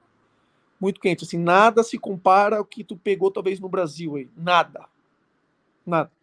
É um calor que não, não tem vida na rua. Não tem vida, cara. Tu não tem como ir na rua.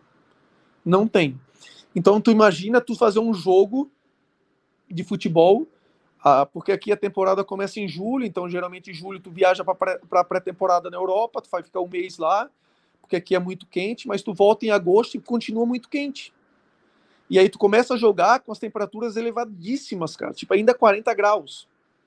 Com assim, a umidade do ar, assim, cara, porra, zero, sabe? Não, não consegue respirar. Tu não tem ar para respirar, cara, é bem difícil. Então, hoje o Catar ele te proporciona isso. Tu vai jogar um jogo num estádio desse aí, na rua tá um calor absurdo, tu não tipo, nossa, tô passando mal, vou pro estádio que lá tá tranquilo.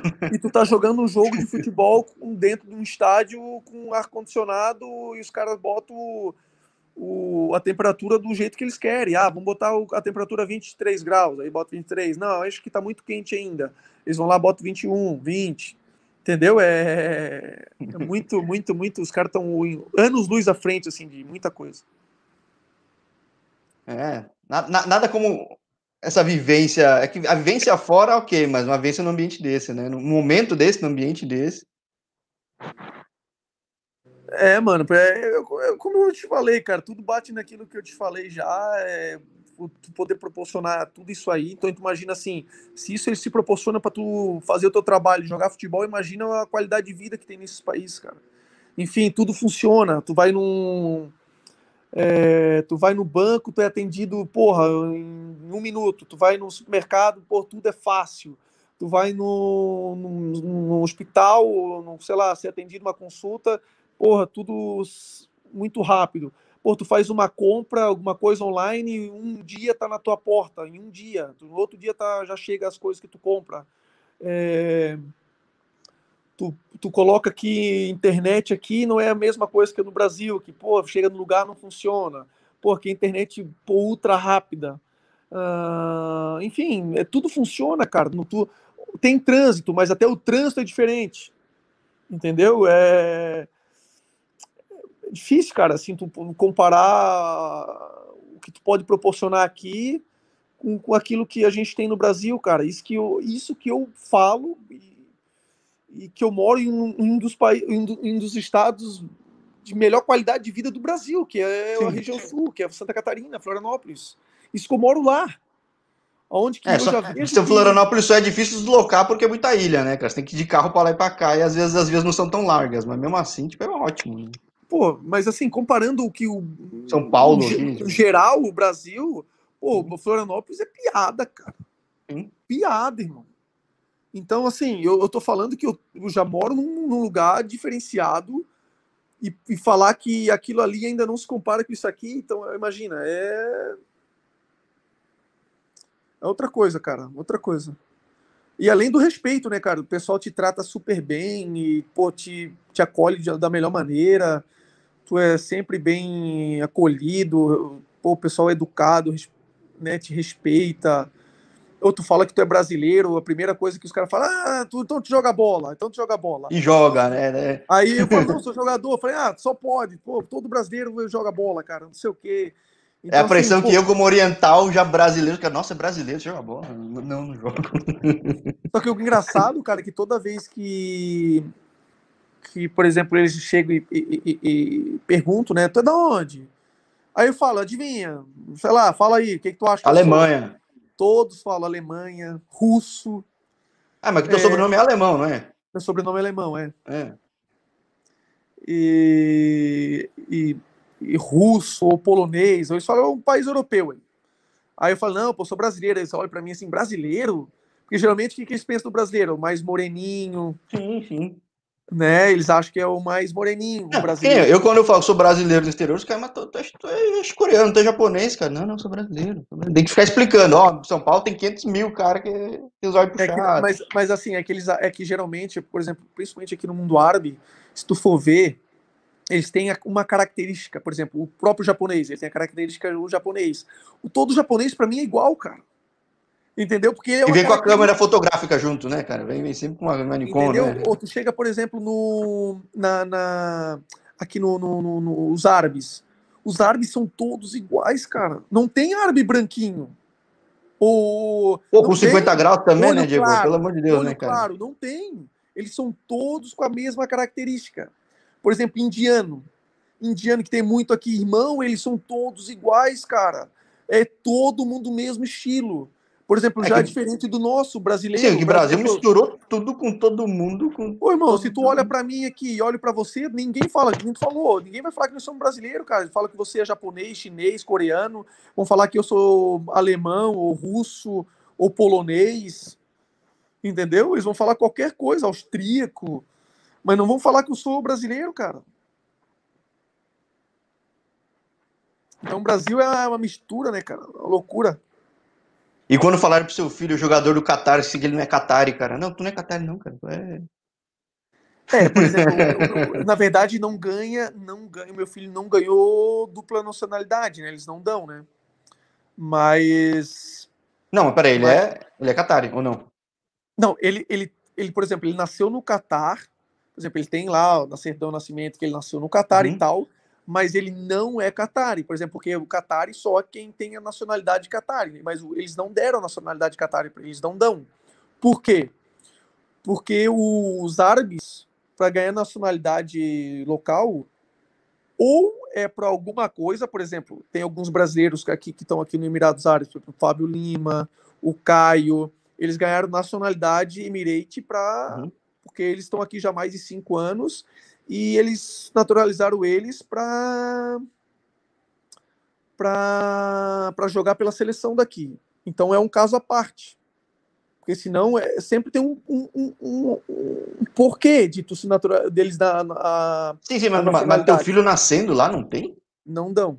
Não dão. O, tem, a única coisa que, por exemplo, o meu filho pode uh, ter um, um certo benefício é, se ele um dia virar a ser jogador de futebol, ele pode jogar como jogador de futebol comunitário, Catar, né? como é. um local, ah, tá. mas não, mas não, aí não conta como estrangeiro. Ele joga como aqui se fala muquim, que ele é um intermediário. Ele fica entre um profissional, um estrangeiro e um local. Então ele joga como muquim.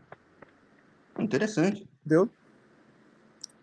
Mas não ganha. Eu todo mundo acha, ah, pô, teu filho agora, pô, é Qatari, cara, pô, vai, vai ter direito a um monte de coisa e não sei o que não, lá. Não, se ele não é, ele é brasileiro? Brasileiro. Ele é catarinense, né, no caso, né? é, é, ele vai falar que ele é catarinense. Ah, é, é, catarinense. Mas, mano, ele, ele, ele pode falar que ele nasceu no Catar, mas não é Catar, né? Curioso, curioso. Não tinha, não tinha ideia disso, não. Uhum. Isso quer dizer que também o pessoal não força na fazer o filho nascer aí para ter nacionalidade, né? É, por exemplo, o que, que muitas pessoas fazem, por exemplo, quem vão para os Estados Unidos para né? conseguir o green card. Miami lá, né? Já fica um tempo lá. É, os caras vão para lá, fazem só o parto lá. Sim. Para ganhar o green card. Mas aqui não tem nenhum, nenhuma, nenhum benefício.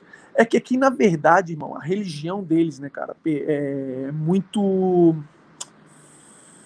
como posso falar, cara, é, não é, fe, é fechada, assim, não é aberta a, muita coisa. Por exemplo, Qatar e Qatar e Qatar mesmo, o Qatar hoje deve ter aproximadamente 2 milhões e meio de habitantes, mais ou menos.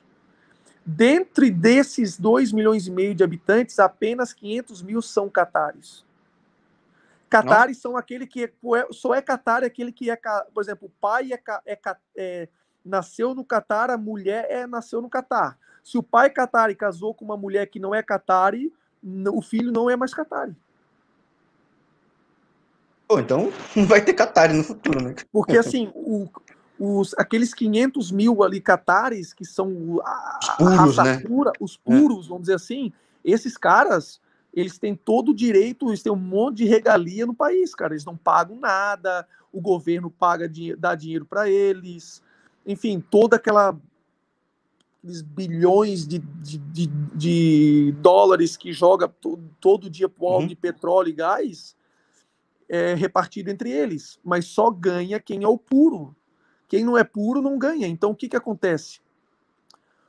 Os árabes, eles têm isso, então eles querem cultivar essa raça pura, eles querem continuar a raça pura.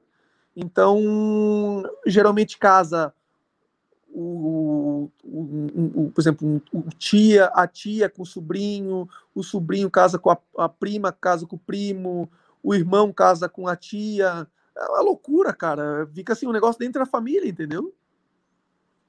Nossa, nada com papos tensos que a gente acaba chegando até nas coisas que eu não tinha nem ideia, assim. Tipo, é, é assim, cara. A falando de futebol não chegaria nunca, né? Digo, só... É, muito... Assim, só tu vivendo aqui para tu conhecer exatamente mesmo como é que funciona, porque a visão que talvez o, as pessoas têm é completamente diferente, né, cara? Mas realmente é dessa maneira. Eles não... É, por exemplo, aqui no, no Emirados Árabes, Emirados Árabes hoje deve ter, deve ter mais ou menos uns 10 milhões de habitantes no país, e eu acho que não, eu acho que não, é um milhão, um milhão e pouco que são Emirates, Emirates mesmo, que são aquela raça pura, né? Hum. Que, que não que não paga nada, que ganha tudo do governo, que enfim tem direito a um monte de coisa, enfim não trabalha, né? Na verdade é essa, para resumir, não trabalha. Ganha dinheiro, sim, ó, só para ter uma noção, o, o menino que nasce, a menina, o menino, né, que nasce Qatari ou Emirate aqui puro, no momento que nasce, ele já ganha não sei quanto, já, já tipo assim, já é um, o governo já pu, dá um, um dinheiro lá. Aí, por exemplo, ele cresce, já é na, pô, na melhor escola, no melhor universidade, enfim, não, eles mandam ele para universidade, na melhor universidade que tem. É, pô, se vê nele algum potencial de alguma coisa, os caras mandam ele para fazer alguma coisa lá na melhor, da melhor, da melhor. Enfim, é tudo. Enfim, é, não precisa trabalhar. É, vai fazer o que tu quer. Se tu queres estudar, se queres viajar, se tu queres, enfim, ter algum um negócio teu, enfim, podes fazer, mas se tu não quiser, não precisa. Mais ou menos assim. Por isso que o futebol acaba sendo lazer quando o cara vai jogar, né? Exatamente. É por isso a maioria desses caras, eles. É, é um hobby, né? É um hobby. É um hobby pra... do privilégio. Vai lá, joga um cara famoso, joga no clube, viaja. Pô. O que, o que para muitos é trabalho, para eles é hobby. Pô, interessante. É. Interessante Não, nascer eu, puro. Se for, se, se, e se fosse aprofundar, cara, se fosse aprofundar, irmão, é muita, muita, muita assim, regalia, cara. Muita coisa que eles ganham, cara. Tá doido. Eles, por exemplo, meu time aqui, irmão, é, passa a ser assim, até chega a ser engraçado, cara. Chega, chega a ser cômico, assim. Por exemplo, tu, tu chegar, assim, um menino de 18 anos chegar com uma Lamborghini. Entendeu? Aí no outro dia ele vem com uma caminhoneta gigante, aí outro dia ele vem com outro carro. Enfim, tem 50 carros, aí ele troca, aí não quero mais esse carro, agora veio outro, pega o outro. Entendeu? É Aí, por exemplo, assim, hoje lançou um iPhone novo, aí ele tem um iPhone que comprou ah, um meio ano atrás, aí ele vai lá, troca. Aquele fone novo, é, o antigo que ele tinha, ele deixa, ele dá pro, pro sei lá, para um outro cara lá que para usar. Ou então, a maioria das vezes, ele tem, eles têm três, quatro, cinco celular. Um é só esse, é esse é o segunda-feira, esse é o segunda-feira, esse aqui é o terceiro. É, é um é para jogar joguinho, o outro é para conversar com a família, o outro é para ligar só pro, pro clube, negócio do trabalho. Enfim, sabe assim, umas coisas assim que tu fala assim, meu Deus. Outra coisa assim engraçada, que eles não têm onde que gastar dinheiro, o que que eles fazem? Eles têm é... tipo uma certa, eu não sei que palavra usar nisso aí, cara, mas é algum certo costume assim de, por exemplo, de placa de carro por exemplo, no Brasil são quantos números numa placa? No, são quatro, né? Mudou, mas era três letras e quatro números, né? É, ah, tá. A placa customizada que nem nos Estados Unidos, que o cara compra a placa que tem o nome e tudo. Então, aí, aí o cara aqui faz o quê? Ele vai lá, por exemplo, ele gosta do, do número 7, aí ele vai lá bota um 7 só. Um 7 na placa, um. Aí quando tem, por exemplo, assim, tu pode olhar no carro, porque aí o que, que isso aí mostra? Quanto mais poderoso tu é, quanto mais dinheiro tu tem. Por exemplo, se tu passa por um carro aqui na rua e tem um número, é porque ele tem muita grana. Oh. então, se passa por dois, ele também tem muita grana, mas tem menos do que o cara, o cara que tem um, um número na placa. Imagina, um número só na placa. Aí, por exemplo, número de telefone. Os caras pagam milhões, cara, numa placa dessa, cara. Milhões. Não, quando, eu fiquei, quando eu fiquei sabendo disso, eu falei, não, mentira, cara. Ah, como assim? O celular for 9999999, assim, tipo? Por exemplo, telefone. Telefone. O cara pega, eu já olhei aqui, por exemplo, tu vai num. num tu tá no grupo aqui com eles. Hum. Aí tu vai olhar assim no telefone do cara, é, por exemplo, no, no Brasil. 9999999999 é o número do cara. Aí eu, pô, que loucura, cara, tudo 9. Como assim? Isso não existe, cara. Para ele existe, ele paga para isso. Ele aqui na paga... trote, né, cara? Não era tão fácil que toma. Ele paga milhões naquilo ali e tem o número de telefone que ele quer. Ele escolhe. Entendeu? É, e pagam milhões, cara. Milhões. Eu falo assim, não é possível uma placa de carro, cara. Ou no número de telefone. Entendeu? Pior que daí você vai com uma placa normal, aí os caras falam, pô, coitado, o Diego tá ganhando pouco, vou contratar ele pro meu time e pagar mais. Não, mano, eu posso falar uma coisa pra ti, eu posso estar trilionário, mas eu não vou gastar dinheiro. sim, sim, tô zoando. Pô, não existe isso aí, cara. Mas eles têm, né? Eles não têm o que fazer, vem assim, eu não tenho, eu não tenho o que gastar. Pô, vou fazer o que com esse dinheiro aqui? Vou fazer alguma coisa da minha vida, cara. Então eu vou gastar, vou botar uma placa de carro do jeito que eu quero, vou comprar, vou fazer aqui uma casa, botar uma coisa que eu quero, vou gastar no carro que eu quero, assim, essas coisas assim. A vida deles, no mesmo tempo, eles têm tudo, é uma vida assim, porra, que, querendo ou não, cara, tu não, não tem graça, cara, porque as coisas é são vazia, né? É, é, é algo vazio.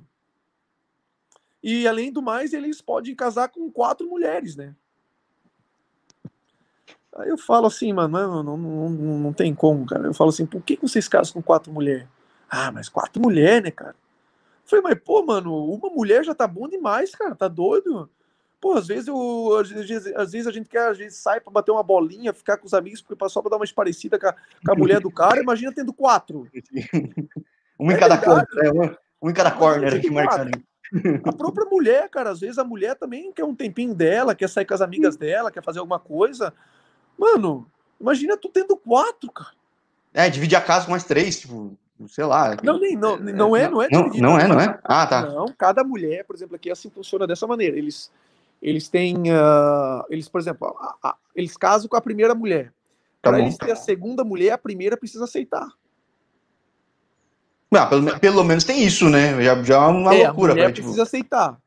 E se a mulher aceitar ele ter uma segunda mulher, aí beleza, ele vai lá, mas aí tem um porém. Se ele por exemplo, comprar um, enfim, dar um presente para, quiser dar um presente para uma, para uma das esposas. Ah, um relógio. Ele tem que dar um relógio para uma, para a primeira, para a segunda, ou para a terceira e para a quarta. Ele tem que dar igual para todas. Ele tem que suprir todas as quatro. Se ele, é. por exemplo, ah, eu quero. Mano, é, é engraçado, é loucura, cara. Você fala assim, meu Deus do céu, que povo louco, cara. É, eles, eles pegam, por exemplo, e eles, vamos supor, na segunda-feira eles ficam na casa de uma, na terça eles vão para casa da outra, na quarta eles vão para casa da outra, e na quinta eles vão para casa da outra. E na sexta, aí, quando ia jogar bola, né? Tipo... Aí, enfim, daí, tipo, não sei, né? Na sexta, eles, talvez eles pegam para eles. Sim. Aí na segunda volta lá de novo para assim eles vivem a vida deles, cara. Eles vão pulando de, de casa em casa, cada mulher eles dão uma casa para elas viverem e vive dessa maneira, cara. É, é pra gente é meio estranho, né? Não. Não, isso aí para qualquer pessoa com sã lucidez é estranho, tá louco? É, qualquer gente do ocidente é um negócio estranho, né? Hum. Tá doido, pô. Sim. É, Diego, que eu ia te perguntar, pô, de Santa Catarina, futebol aí, no fim te deu a volta ao mundo e você fez um tour pelo Oriente Médio, cara. E no fim teu filho vai jogar aí na seleção na Copa de 2042 aí com ah. comunitário, com o Diego é. treinador. E aí. Já pensou, cara? Tem algum... tô, dando ideia, tô dando ideias aí pro, pro rapaz. Tem, tem, tem um brasileiro o Fábio César, ele já está lá no Catar, eu acho que já há uns 10, 15 anos, e ele se naturalizou, jogou pela seleção lá e tal, e hoje trabalha lá, cara, vive lá, tem as coisas lá, uh, tá trabalhando lá como treinador também, filho dele joga lá, e... E tá lá, cara. Vai lá, você termina a carreira, volta pro, pro Havaí, fala pro governo do Catar, ó, Vou fazer ele treinar no modo brasileiro, investe aqui. Pô, tem, lá... tem, muita, tem muita gente, cara, que até manda mensagem. Eu, eu, eu, recebi uma mensagem hoje, ainda, inclusive, de um cara perguntando, pô, cara, tu vai se naturalizar, cara, aí? Eu falei, não, cara, não, não, enfim, não sei, posso vir um dia, se ocorrer o convite, por que não? Mas, enfim, é. hoje não existe essa possibilidade ainda e tal, mas... Mas, obviamente, se um dia ocorrer essa possibilidade, pô, tá louco, por que não, cara? Sim. Né? Ixi, vou, tô terminando teu papo meia-noite vai dormir mais tarde pensando um monte de coisa que eu falei. Não, mas é legal, mano. É legal, eu gosto de conversar. Pô, Diego, então assim, ó, se virar Qatar e você dá uma camisa do Qatar autografada, sua. Fechou. Se seu, seu filho jogar na seleção, a gente vai te cobrar aqui uns 20 anos aí. Aí meu filho fala, vai, vai contar as próximas histórias. Fechou, fechou. E espero estar entrevistando direto aí, cara. Por que não? Por que não sonhar, né? Claro, pô. Ah, não custa nada, é de graça. Sim, exatamente, exatamente. É. Pô, Diego, maravilha, cara. Quero te agradecer aí, pô. Quero papo que eu não consigo, às vezes, nem ter com amigo aqui, cara. Mesmo antes da pandemia. É... Eu te agradeço pra caramba, papo super tranquilo. Quando você falou pra mim, ah, não, vamos falar abertamente. Pô, claramente foi. Não tem dúvida nenhuma depois desse papo. E, poxa, quero te desejar muita boa sorte aí no fim de temporada. Obrigado, mano. Porque, cara, continuando como tá, não tem a menor dúvida que na tua liga, ou até nas outras, os caras vão olhar fácil, porque não puxar saquismo, mas até evidente da diferença que foi de uma coisa para outra. E, poxa, dependendo dos próximos passos, vamos marcar mais um papo aí. Não, mano, irmão, é, como eu gosto sempre de falar, mano, eu gosto de ter essa, essa abertura, eu até né, te agradeci, te agradeço novamente por, por abrir esse espaço para poder falar um pouco mais, né, sair um pouco mais daquela, pô, falar só de futebol, ou então de, pô, do negócio é como é que é o próximo jogo, como é que vocês estão se preparando, pro... enfim, fugir daquela pergunta ali que já é de praxe, né, e falar alguma coisa que sempre é de praxe, falar um pouco mais da, da maneira como eu vejo a vida, como eu penso, como eu vejo futebol na minha carreira em si aqui e tudo mais. Então eu aproveito para para poder mesmo falar, sabe, expor a minha opinião, porque eu acho que a gente precisa mais disso, sabe, cara, mais de, de, pô, de, de pessoas que, que expõem opinião, que fujam um pouquinho daquela daquela daquela daquela frase já pronta, daquela coisa já já premeditada, sabe? Então, esse espaço é bacana para poder te dar, assim, dar, dar a sua opinião, de falar abertamente de algumas conversas, talvez que é difícil tu ter em outras, outros, em outros lugares. E, pô, obrigado, irmão. Fico feliz mesmo de, de, de ter esse espaço aqui com vocês e poder ter falado um pouco, né? Enfim, dessa volta ao mundo aí de tudo que a gente conversou. Estou aberto para uma nova uma nova entrevista, uma nova conversa. Estou à disposição. Só me mandar mensagem, me procurar, a gente marca novamente sem problema nenhum.